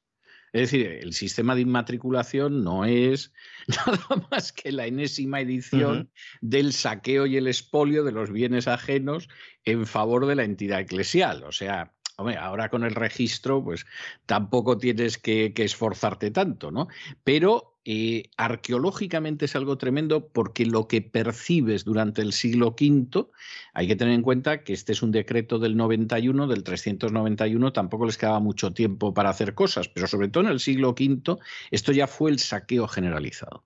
Es decir, todos esos templos se declaraban abandonados, eh, como eran abandonados, el obispo pedía permiso para demoler lo que había y edificar encima una iglesia cristiana, se lo daban siempre, y cuando uno ve las iglesias del siglo V, lo que es rarísimo es que te encuentres con una iglesia que no está levantada precisamente sobre las ruinas de, un templo cristiano. En ese mismo año 391, en que ya la suerte de los templos está más que, que zanjada, Teodosio adopta también otras medidas muy claras. Por ejemplo, se acaban las subvenciones para los templos paganos. Con lo cual, pues claro, eso tiene un efecto en el culto feroz. Digamos, un incentivo a cambiar de culto. Es, es, un incentivo a cambiar de culto y por si había gente pues que era de alguna manera pues muy aficionada al culto, como por ejemplo podía ser el famoso fuego eterno del templo de Vesta que había en el foro romano, que eso era una tradición nacional. Ríase usted de la Virgen del Pilar o de Santiago de Compostela, eso es un chiste comparado con lo que era el fuego eterno que ardía en el templo de Vesta. Bueno, pues Teodosio decidió que se apagaba el fuego eterno, que llegó en su eternidad hasta ese momento, y luego lo que era el colegio de las vírgenes vestales, que tenía un prestigio absolutamente extraordinario desde hacía muchísimos siglos, disolvió a las vírgenes vestales y se acabó. Es decir, que en este sentido, pues se acabó. Es verdad que todavía había algunos paganos en el Senado romano y que le pidieron a Teodosio que restaurara el altar de la victoria en la sede del Senado, etcétera, pero vamos, nada de esto. Y la cosa ya llegó verdaderamente al colmo cuando en el año 393 se acabaron los Juegos Olímpicos. Hasta entonces los Juegos Olímpicos se habían celebrado, eh, como todos los Juegos paganos de la antigua Grecia, por supuesto se celebraban bajo los auspicios de alguna divinidad, y aquí Teodosio dijo, esto es pagano, y se acabaron los Juegos Olímpicos en el año 393 y tardarían muchísimos siglos en volver a aparecer esos Juegos Olímpicos. Es decir, en este sentido, no cabe la menor duda de que en un momento determinado los golpes que le asestó Teodosio al paganismo ya fueron letales. El paganismo llevaba muy mal siglo el cristianismo había ido recibiendo mucho. Mucha gente había dejado el paganismo por el cristianismo porque al final, con todo el paganismo que había entrado en el cristianismo gracias a Constantino, tampoco es que hubiera mucha diferencia. Y en este sentido, evidentemente, el paganismo seguramente ya tenía plomo en las alas pero la realidad es que en última instancia había sobrevivido, tenía un peso social, tenía un cierto prestigio y bueno, pues eh, evidentemente... La Génesis de Roma. exactamente, terminó de liquidarlo. Esto es así. Eh, sí sucedió que, en fin, viendo que de alguna manera eh, se daba la circunstancia de que había paganos, sobre todo en el ejército, que esto les podía molestar, bueno, pues Teodosio alguna concesión hizo. Por ejemplo, la Academia de Atenas la mantuvo en pie. Por eso de que, bueno, pues la academia por un lado conectaba con el paganismo, pero por otro lado podías decir que eso era simplemente la filosofía y la mantuvo, pero evidentemente en esos últimos años de reinado, eh, la verdad es que los golpes que le fue asestando Teodosio al paganismo ya fueron fatales. Bien es verdad, y esto hay que dejarlo muy claro, que le fue mucho peor a los cristianos que no eran ortodoxos, porque a los paganos no se les persiguió. Les hicieron la vida bastante difícil, bastante imposible, se quedaron sin templos, se quedaron sin subvenciones, etcétera, etcétera. Pero no hubo una persecución contra ellos. Por el contrario, los cristianos que se salían de lo que el emperador había decidido que era la ortodoxia, pues estos se encontraron en una situación mucho peor. Es que en el Códex de Teodosio que mencionaba usted, al final acababa diciendo ellos, refiriéndose a los herejes, no a los paganos, sino a los que no abrazaran el, catolicismo, el incipiente catolicismo del credo de Nicea, decía, sufrirán en primer lugar la reprensión de la condena divina y en segundo lugar el castigo de nuestra autoridad que de acuerdo con el deseo del cielo decida infligir. O sea, ya tenía muy claro que esto se iba a ir con la espada o con la antorcha o con lo que hiciera falta. ¿no? Y así lo Cual, lo cual efectivamente se acabó cumpliendo y luego pues así se entienden muchas sociedades, ¿no? O sea, al final pues eso, estos procesos no se desarraigan en, un periodo electoral, ni siquiera en una generación, o sea, esto, estos son procesos que duran años y que salir de ahí primero hay que identificarlo y luego de manera mm. consciente desandarlo. Y claro, eso es muy difícil. Teodosio duró poco después de esto. ¿eh? Él muere en Milán de un edema vascular el 17 de enero del 395. El obispo Ambrosio, que era un personaje con el que había tenido roce, porque en un momento determinado Teodosio había realizado una matanza en Tesalónica para controlar a las masas, y entonces Ambrosio de Milán, de Milán, ¿eh? que andaba bastante lejos de Tesalónica, decidió excomulgarlo y, Teodosio tuvo que pedir perdón en público. Algunos dicen que toda esa persecución posterior vino precisamente por esa excomunión. No sé si. Hay quien piensa que por eso. Yo creo que está más influido por la experiencia bautismal, pero en cualquier caso lo que quedó muy claro era lo que mandaban los obispos. o sea, esto, esto yo creo que no tiene mayor historia. ¿Y cómo sería la cosa? Que con eso de que murió en Milán, pues Ambrosio inmediatamente se colocó en la primera fila, organizó el entierro en una finca de Milán y además pronunció un, un panegírico que se llamaba ah, de Teodosi, es decir, acerca de la muerte de Teodosio, en el que, de manera que no debe sorprender a nadie, allí delante estaba Honorio, hijo de, de, Teodosio, y estaba Estilicón, que era el bárbaro que mantenía con las armas aquel imperio que se cuarteaba por todas partes. y que pues tutelaba Honorio porque Honorio tenía 10, 11 años. Exactamente. Bueno, pues ahí mismo eh, Ambrosio de Milán, o San Ambrosio de Milán, para los que lo prefieran, se dedicó a la hora de pronunciar el panegírico del emperador Teodosio a alabar sobre todo que se decidiera a acabar con el paganismo y a perseguir a los herejes. Es decir, lo más encomiable de Teodosio es que era un liberticida que había hecho prácticamente imposible la libertad de culto y en el caso de los disidentes cristianos los había colocado en el disparadero de la espada o de la hoguera. O sea, eh, esto ya dice bastante de por dónde iba Ambrosio, que por otro lado parece ser que era una persona con una capacidad oratoria importante, etcétera. Sí, era bueno cuando estaba durmiendo, ¿verdad? Y cuando hablaba era bueno, ¿no? Sí, sí. La verdad es que es bueno, eh, Gran episodio hoy, ¿eh? Gran episodio, ¿eh? hoy. Tengo que decir, para, que, para concluir esto, que Teodosio, que muere en enero, en noviembre del mismo año se lo llevan a Constantinopla. ¿Eh?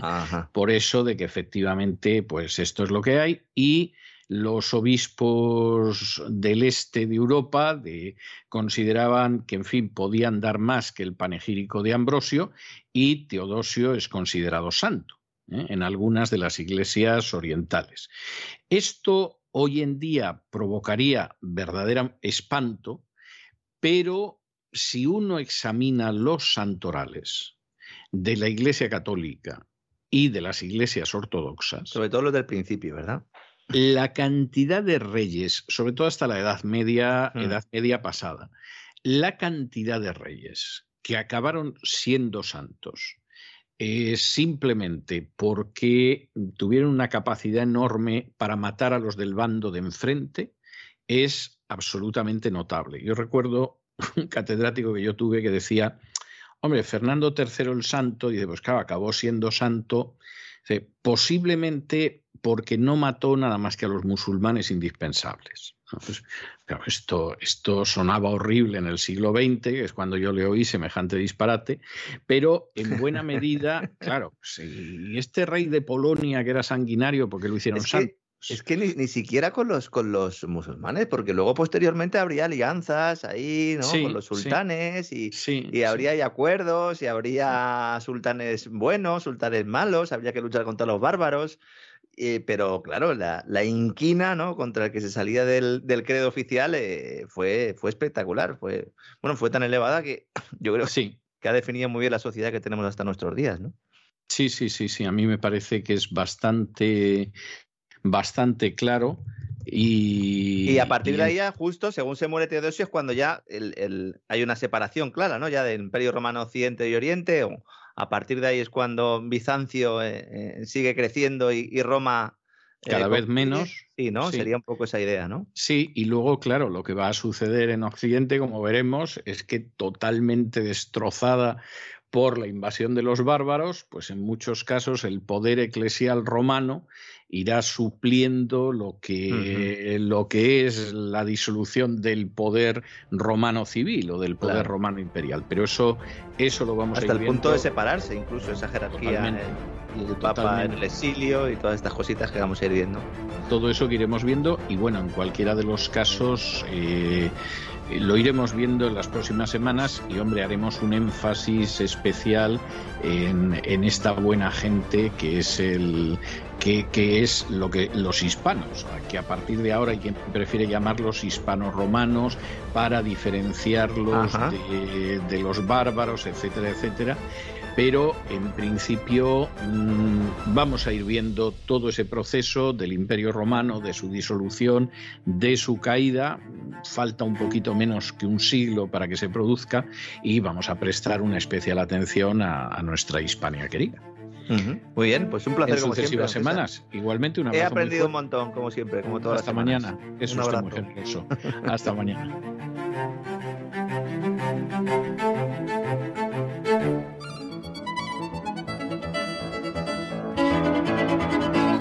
Palabras al aire con Sagrario Fernández Prieto.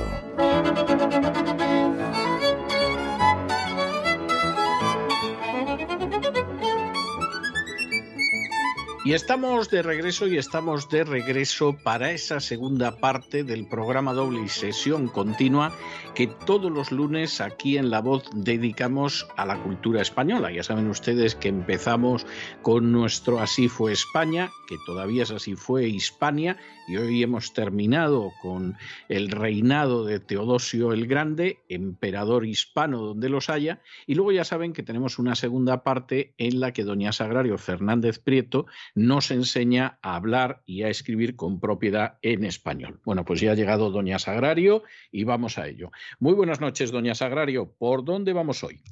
Muy buenas noches, don César. Pues fíjese que la palabra del día del diccionario para mm, entroncar con, con este mundo romano del que, del que hablaba no deja de ser curiosa, porque es la palabra eurofan.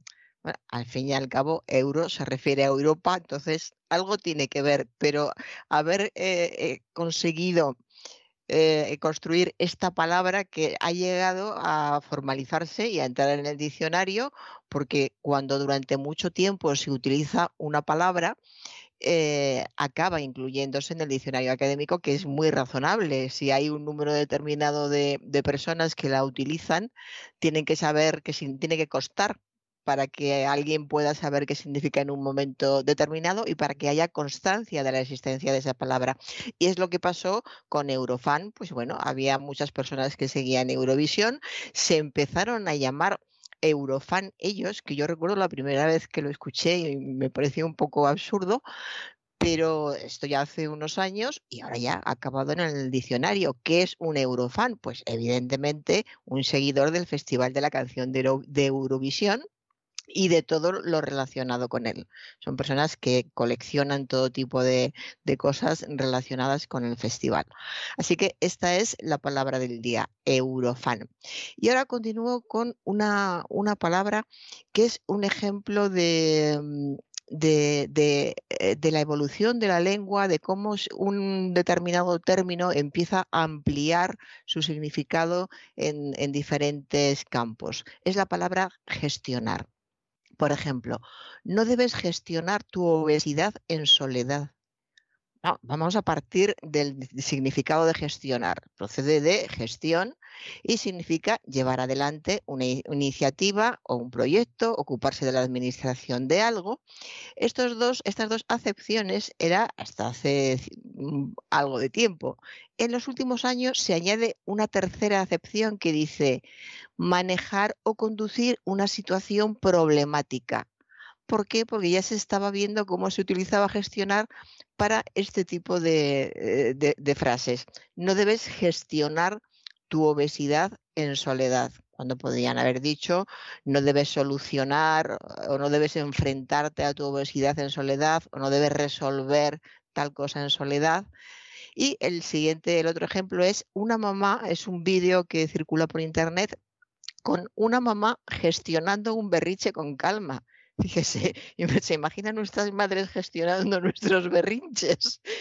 No, no, ni administrándolos tampoco. Tampoco, tampoco. Administrando un sopapo para que se pasara el berrinche o la zapatilla lo veo yo más posible, pero lo otro no. Lo otro no. Yo aquí veo, más enfrentarte, una, enfrentarse, una mamá enfrentándose a un berriche con calma, que utilizaría enfrentarse por e, este añadido de con calma. O sea, tratando de, resolverlo, puede ser también eso, resolver, remediar un berrinche con calma. Pero unir en una misma frase berrinche y gestionar no deja de tener su gracia. Bueno, pues eh, ya que hemos visto estos casos de, eh, de, gestionar, continuamos con una presentadora de televisión que dice hace unos días, es una suerte que podamos hacer algo en físico. En físico. Se refería bueno, ya estaba contenta porque hemos estado, como todos sabemos, mucho tiempo sin, eh, sin poder eh, contactar, eh, haciendo programas, incluso los de televisión en, diferentes zonas, sin contacto, y en esa ocasión estaba con sus invitados en, en el mismo plato. Entonces, lo normal hubiera sido decir, es una suerte que podamos hacer algo en directo, algo en persona, es una suerte que podamos vernos. cara a cara, por ejemplo, pero esto de hacer algo en físico eh, suena, suena muy mal. Incluso, aunque hubiera dicho físicamente, hubiera estado mejor, hubiera sido más correcto, porque en físico es totalmente incorrecto, pero físicamente, pues bueno, hubiera tenido, no hubiéramos podido decir nada lingüísticamente, algo físicamente es igual que algo en persona, de acuerdo, pero algo en físico ya no, muy mal. Eh, paso a un comentarista que estaba hablando sobre las manifestaciones que hubo ayer en, en Madrid. Y dice 150 autobuses de cualquier parte de España. Estaba muy, muy eufórico en la retransmisión y se supone, el, significado está claro, e, este adjetivo indefinido, apocopado en este caso, significa pues eh, eso, de, diferentes lugares, de toda España, pero 150 autobuses de cualquier parte de España es tan indefinido que acaba resultando como como un poco despectivo. Entonces hubiera sido mucho más, es cuestión más de propiedad. 150 Bien de cualquier parte. Sí, eso, sí, sí, que viene, que parecía que decía eso, vienen de cualquier parte, de toda España o vienen de, de diferentes lugares. Y ahora vamos a la consulta desde un oyente que nos escribe desde Pedraza y aprovecho para advertir que cuando los oyentes nos escriban para que comentemos alguna palabra o hacer alguna consulta, tienen que especificar si quieren o no quieren que les citemos en el programa, que digamos desde dónde nos escriben y, cuál es su nombre. Si no dicen nada, pues eh, los citamos esperando que no, hacer ningún trastorno. Y además eh, ya verá por qué le, cito, porque al final, con al lado de Pedraza, eh, escribe una, una, palabra que me ha gustado mucho poder comentar. así que vamos a este oyente que la palabra se llama Valentín y Valentín la primera palabra que nos manda es chamarilería. Estas palabras son preciosas, de chamarilero. ¿Qué es una chamarilería? Pues un establecimiento donde se compran y venden trastos viejos. Es pues lo que se hace en el rastro, ni más ni menos. El rastro está lleno de chamarilerías, chamarileros, y em, fíjese, claro, rastro, el significado de rastro, dice en Madrid es un mercado callejero donde suelen venderse todo tipo de objetos viejos o nuevos. Pues claro, esos tipos, objetos viejos o, nuevos, pues todos mezclados, eh, se venden en este tipo de, tiendas. Y la etimología de chamarilero sí que es muy curiosa, porque eh, eh, procede del antiguo chambariles, que probablemente es una palabra francesa, chambariles, que significa instrumentos de zapatero. Así que un chamarilero en, el diccionario se define como un conjunto de baratijas y cosas de poca monta, como botones, agujas, cintas, peines, todo eso es lo que vende un chamarilero en su chamarilería. Pero fíjese qué curioso, de chambariles que eran instrumentos de zapatero. Hubo una época en que los instrumentos de zapatero se llamaban, en España, ¿eh? se llamaban chambariles. Y dice del antiguo, pero no sabemos exactamente de, qué época, aunque sea muy curiosa la, la palabra. Y luego la palabra buhonero. Eh, la palabra buhonero procede del antiguo buón, este de bufón, y este a, su vez de la, de la onomatopeya buf, que eh, es muy expresiva de la palabrería del buhonero para ensalzar su mercancía.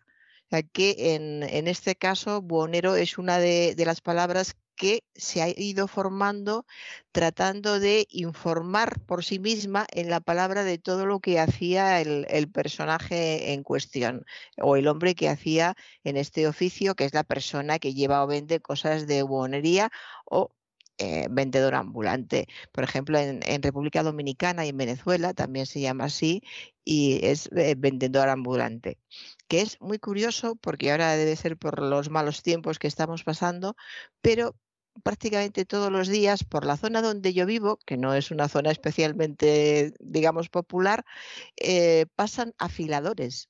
Le decía, eh, cada vez pasan más eh, afiladores que es algo que mm, nos resulta muy antiguo, a mí me, recuerda a mi infancia. No he llegado a utilizar en ningún afilador en, en Madrid, pero está volviendo a haber muchos. Y ahora, en cuanto a la palabra que le decía que este oyente de nos, nos manda, Valentín nos manda desde, desde su pueblo, que es el alfoz de, eh, no me de Pedraza, Alfoz de Pedraza, que es un pueblo maravilloso, por cierto. Alfoz es una palabra muy curiosa, muy antigua, que procede del árabe hispánico, alfaut, y este del árabe clásico haut, y significa arrabal, término o pago de algún distrito o que depende de él, o también un conjunto de diferentes pueblos que dependen de otro principal y están sujetos a una misma ordenación. Fíjese este término tan antiguo como, como ha sobrevivido, alfoz del árabe hispánico. Y después de, este término tan bonito y, tan especial, pues fíjese, le comento eh, que escucho a una joven eh, hablando con, una amiga en, el metro sobre su relación sentimental y dijo, ahora estamos en stand-by. Stand-by eh, ya sabemos que es el modo de espera o en reposo eh, que adoptan determinados aparatos cuando no están completamente encendidos y están a la expectativa de algo o, estar, o están a la espera de, de algo, que es lo que sucede cuando una relación se rompe, pero no, se dice que sea roto para siempre. Eh, son esas pausas que tienen a veces las parejas que dicen, bueno, de momento vamos a tomarnos un descanso y vamos a ver qué pasa. Pues eh, a eso equivale este stand-by, este modo en reposo o modo de espera que tiene una pareja en determinadas ocasiones, stand-by. podían haber dicho perfectamente, ahora está, podía haber dicho la chica, ahora estamos haciendo una pausa, ahora estamos eh, eh, separados o tranquilos, no nos vemos. Había otras formas de decirlo, pero dijo, ahora estamos en, en stand-by. Y eh, una actriz en una entrevista en televisión contó que sus hijos estaban estudiando en Estados Unidos y dijo, fíjese, que estaban en Estados Unidos porque el bilingüalismo es fundamental en nuestra época. El bilingüalismo. Claro, quizá pensó que... claro, suena, suena anglicismo, porque efectivamente en inglés de Estados Unidos es bilingual. Sí. Escrito bilingual. sí. De modo que lo mismo tradujo directamente y le salió el bilingüalismo. Claro, es, curioso porque ella mandó a sus hijos a estudiar inglés a Estados Unidos, pero ella desde luego se notaba, el perfil no era de, saber inglés. Y, y, entonces supongo que su esquema fue un bromeo un poco, pero pensó que si mandaba a sus hijos para que fueran bilingües, de bilingües, eh, la palabra derivada sería bilingüales. Si mis hijos, mis niños van a ser bilingües, eh, quiere decir que, van a ser bilingüales. Las personas que hablan dos idiomas eh, son bilingües, como ya sabemos, y no bilingüales, ni, van a practicar el bilingüalismo, como dice esta, esta señora, bilingüalismo. Y, fíjese qué curioso, un, un, cantante en televisión, estaban haciendo una, una entrevista eh, canta y toca el, piano, compone sus canciones. Le preguntaron por, por, esto, porque es autodidacta, una familia muy humilde, no ha estudiado nada. Dijeron que cómo, cómo es que toca el piano y además compone. Y dijo, pues fíjate, empecé chapurreando un poquito el piano de oídas y poco a poco chapurreando. Chapurreando el piano. Sí, pero me pareció, claro, no, conociendo al personaje, pero me, me pareció para, para empezar de, una, eh, de un oído, imagínese, un chaval de una familia muy, muy humilde del sur de España que eh, tocaba, eh, estaba el piano en una casa que no era suya, él no tenía piano, por supuesto, y de vez en cuando, cuando tenía acceso a ese piano, pues él eh, lo, hacía lo que podía, iba, iba tocando. Entonces, en vez de decir, pues tocaba un, un poquito, aporreaba un poquito, hubiera sido muy, muy coloquial aporrear el piano, no, pero él dijo, empecé chapurreando un poquito el piano de, de oídas. Chapurrear Claro, a él le, sonará muchísimo la, la, palabra respecto a los idiomas. Chapurrear hablando coloquialmente, es hablar una lengua con dificultad y además cometiendo errores.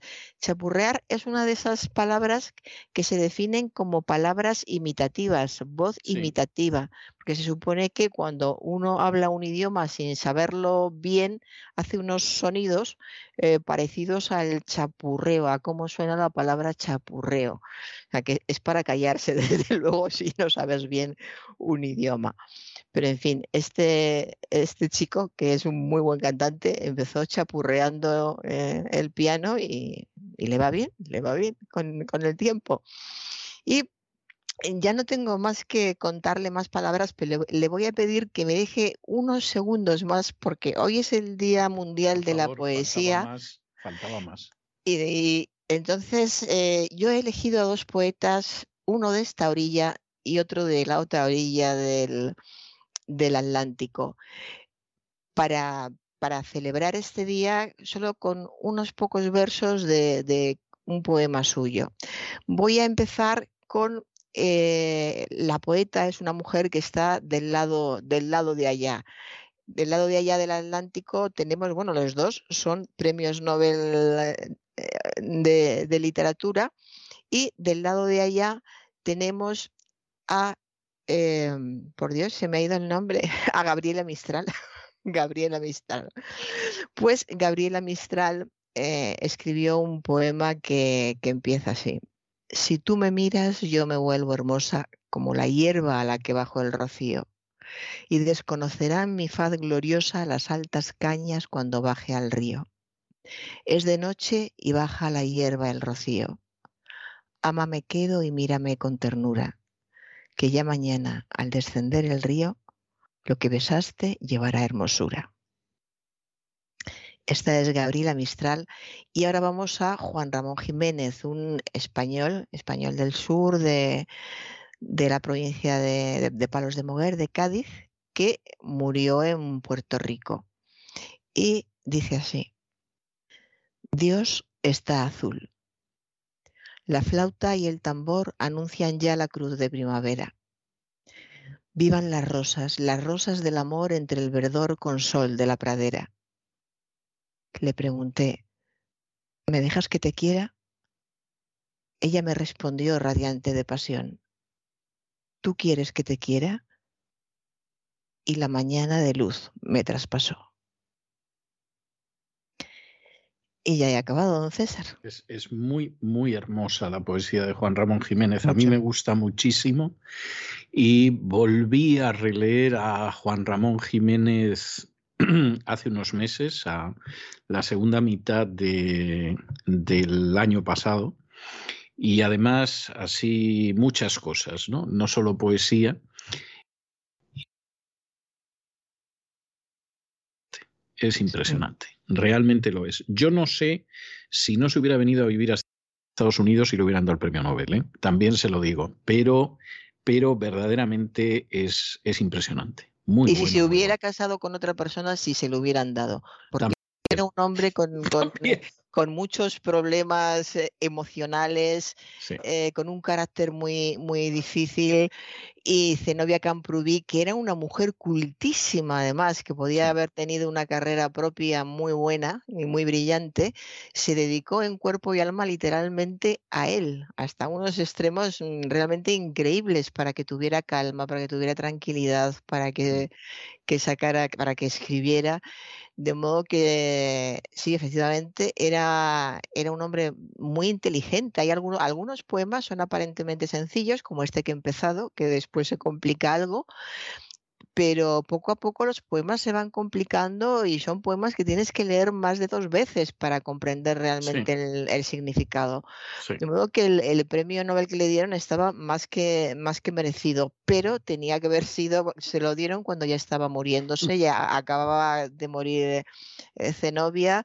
Y, y, él estaba que no se sabe muy bien si llegó a enterarse cuando se lo dijeron, porque estaba ya muy mal, muy mal pero incluso de forma honorífica debería haber sido para los dos. Claro, hay muchas cosas que van saliendo al cabo del tiempo. Quizá en ese momento solo sabían cuál era la situación las personas cercanas a, ellos. Pero fue un trabajo laborioso de dos, porque, insisto, he, he leído dos biografías de Zenobia Camprubí y era una mujer de una cultura deslumbrante, de de, una capacidad de trabajo impresionante, con una paciencia increíble, con un gran sentido del humor. Eh, hay cantidad de anécdotas que se cuentan de estallidos de, pues, de ira o de depresión. Pues de, repente se deprimía y, quería hacer cosas terribles y por la vía del humor lo iba sacando adelante. O sea que el, mérito de Zenobia Camprubí bueno, es que tenía que haber dado el premio Nobel solo a ella incluso. Sí, en otra categoría, ¿eh? a lo mejor la de medicina o algo así, pero, pero, pero es así. Sí, no es, no es algo tan tan excepcional. ¿eh? O sea, vamos a ver, es muy excepcional. Es muy difícil encontrar una mujer así. Pero digo que no es algo tan excepcional en el sentido de que es el caso de la mujer de Nabokov, por ejemplo. Mm es el caso eh, de la pareja de Pasternak. Es decir, hay, hay, casos en que efectivamente dices, bueno, pues este señor pudo ponerse a escribir y a escribir lo que escribía porque eh, en vez de estarle interfiriendo continuamente con problemas que a veces pueden ser graves y a veces no pasan de ser pavadas, pues tenía una persona que se ocupaba de que no fuera así. O sea, que mm. fuera todo la tranquilidad absoluta, la entrega absoluta, etcétera. Y es muy posible, ¿no? Eh, también posiblemente por eso acabó sus días en Puerto Rico en vez de quedarse en Coral Gables. O sea que, esa también eh, es otra, otra posibilidad. Pero también es muy posible fíjese, ya terminando de rizar el rizo, que, que, a lo mejor en Puerto Rico estuviera más tranquilo y más sosegado de lo que hubiera estado en Coral Gables. O sea que, que eso es, esa es una realidad y yo creo que efectivamente el, el papel en la obra de él, eh, seguramente nunca llegaremos a saber hasta qué punto fue un papel positivo. Pues yo no tengo la menor duda de que fue extraordinariamente positivo, vamos, ni la menor duda. Ni la menor duda porque era, era, un carácter difícil. El caso de Nabokov es diferente. Vera, que tenía un carácter impresionante, le obligaba a sentarse cada día y a escribir folio tras folio que después ella revisaba y pasaba a máquina. Él lo escribía a mano y pasaba a máquina, pero le obligaba, no te mueves de aquí hasta que no escribas tantos con sí. un carácter durísimo e impresionante. Bueno, Vera era una señora que siempre llevaba un bolsito delicado y dentro del bolsito llevaba una pistola. Sí. Por lo que pudiera pero, suceder. Pero también, que era, era, un carácter muy, muy diferente. era distinto, pero también era la que peleaba como agente literario Sí, con sí, las editoriales y lo hacía de maravilla y eso no tiene precio. ¿eh? O sea que quiero decir que había, eh, había eh, muchos aspectos también muy positivos en ella, aunque era una mujer distinta a Zenobia. ¿no? La prueba está en que el hijo de Nabokov en cierta ocasión comentó que él no se sentía capaz de casarse porque el matrimonio de sus padres había sido tan increíblemente feliz y se veía que él pensaba que era imposible tener un matrimonio tan feliz. Pues a mí eso mm, me, me, me extraña mucho. Yo lo creo. Inclu- incluso yo lo su- creo. ay, pues yo no, a mí me suena incluso irónico No, no. eh, vamos, lo, lo No, que yo estoy sabe es convencido de tu- que tuvo una sí. parte de, pues como siempre, un principio que no estuvo mal, bueno, pero incluso los principios fueron difíciles. Me, me choca mucho, me choca No, mucho. no, pues yo sí lo creo, yo creo que es verdad y creo que luego compartían aficiones peculiares como cazar mariposas, que era una cosa que a Nabokov le volvía loco, y ella iba también con el chisme este, la redecilla esta de, del cazamariposas con él, y yo creo que es verdad, yo creo que es cierto. Lo que pasa que quizá era un estilillo distinto del de Zenobia, pero, pero era una pareja eh, verdaderamente muy, muy bien avenida. Y, y Más que en bien ese- avenida, muy unida porque unida. ella se empeñó en que él no se iba a separar de ella. La idea de las mariposas surgió de ella. El Bien. convencerle de que le encantaban las mariposas Puede ser. ella. Bueno, o le un descubrió una afición. A Sí, si pero era un tiempo que él quería dedicar a otra cosa y de repente se encontró con que ese tiempo pues cazaba mariposas.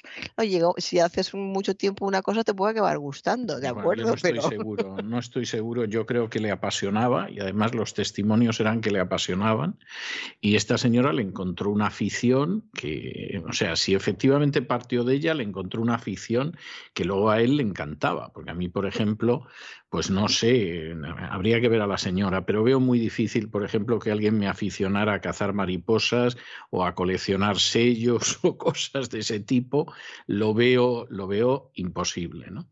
Y yo creo que sí, que eran, eran una pareja muy feliz y que el hijo no lo decía con ironía, lo decía, lo decía de verdad. Lo que pasa es que también la gente tiene un carácter muy distinto y, estos con seguridad tenían un carácter muy distinto. Pero bueno, vamos a ver, la mecenas que tuvo Balzac, eh, que era además era una señora mayor que él y todo lo demás, eh, fue decisiva en la carrera de Balzac. Es decir, no se da en todos los escritores, ¿no? Eh, yo recuerdo, recuerdo una amiga mía que decía que los, los escritores lo normal era que tuvieran muchas amantes, ¿no? Yo pensaba, no sé qué escritores, ¿no? Pero, pero bueno, en cualquiera de los casos, o sea, eh, yo creo que hay mujeres que han ejercido una influencia extraordinaria en determinados sí, sí, escritores sí. y ha sido para bien, ha sido para bien.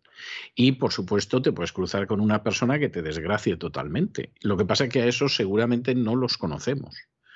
Es decir, el que pudo llegar a ser un escritor empezó a dar los primeros pasos y luego eso se fue a hacer gárgaras por la señora que tenía al lado. Pues seguramente a esos no los conocemos porque no llegaron a nada. ¿eh? A lo mejor los conoce un primo suyo de Cuenca, pero, pero nada más, ¿no? Mientras que los otros pues son conocidos porque al final el resultado fue bueno. ¿no?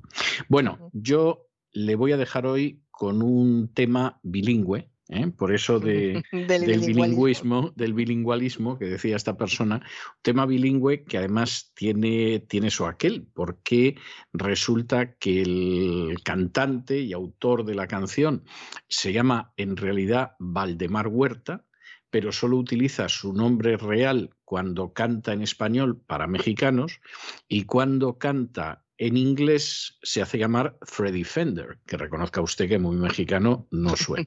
Bueno, Freddy Fender, que no hay nada más que verle la cara para darte cuenta de que es mexicano, es decir, esto no tiene, no tiene más vuelta de hoja. Algunas de sus canciones, que son canciones además de música country, son canciones que están mitad en español y mitad en inglés. ¿Eh? como la que yo le voy a dejar, que es una canción muy bonita, que se llama Before the Next Teardrop Falls, que sería algo así como antes de que caiga la siguiente lágrima.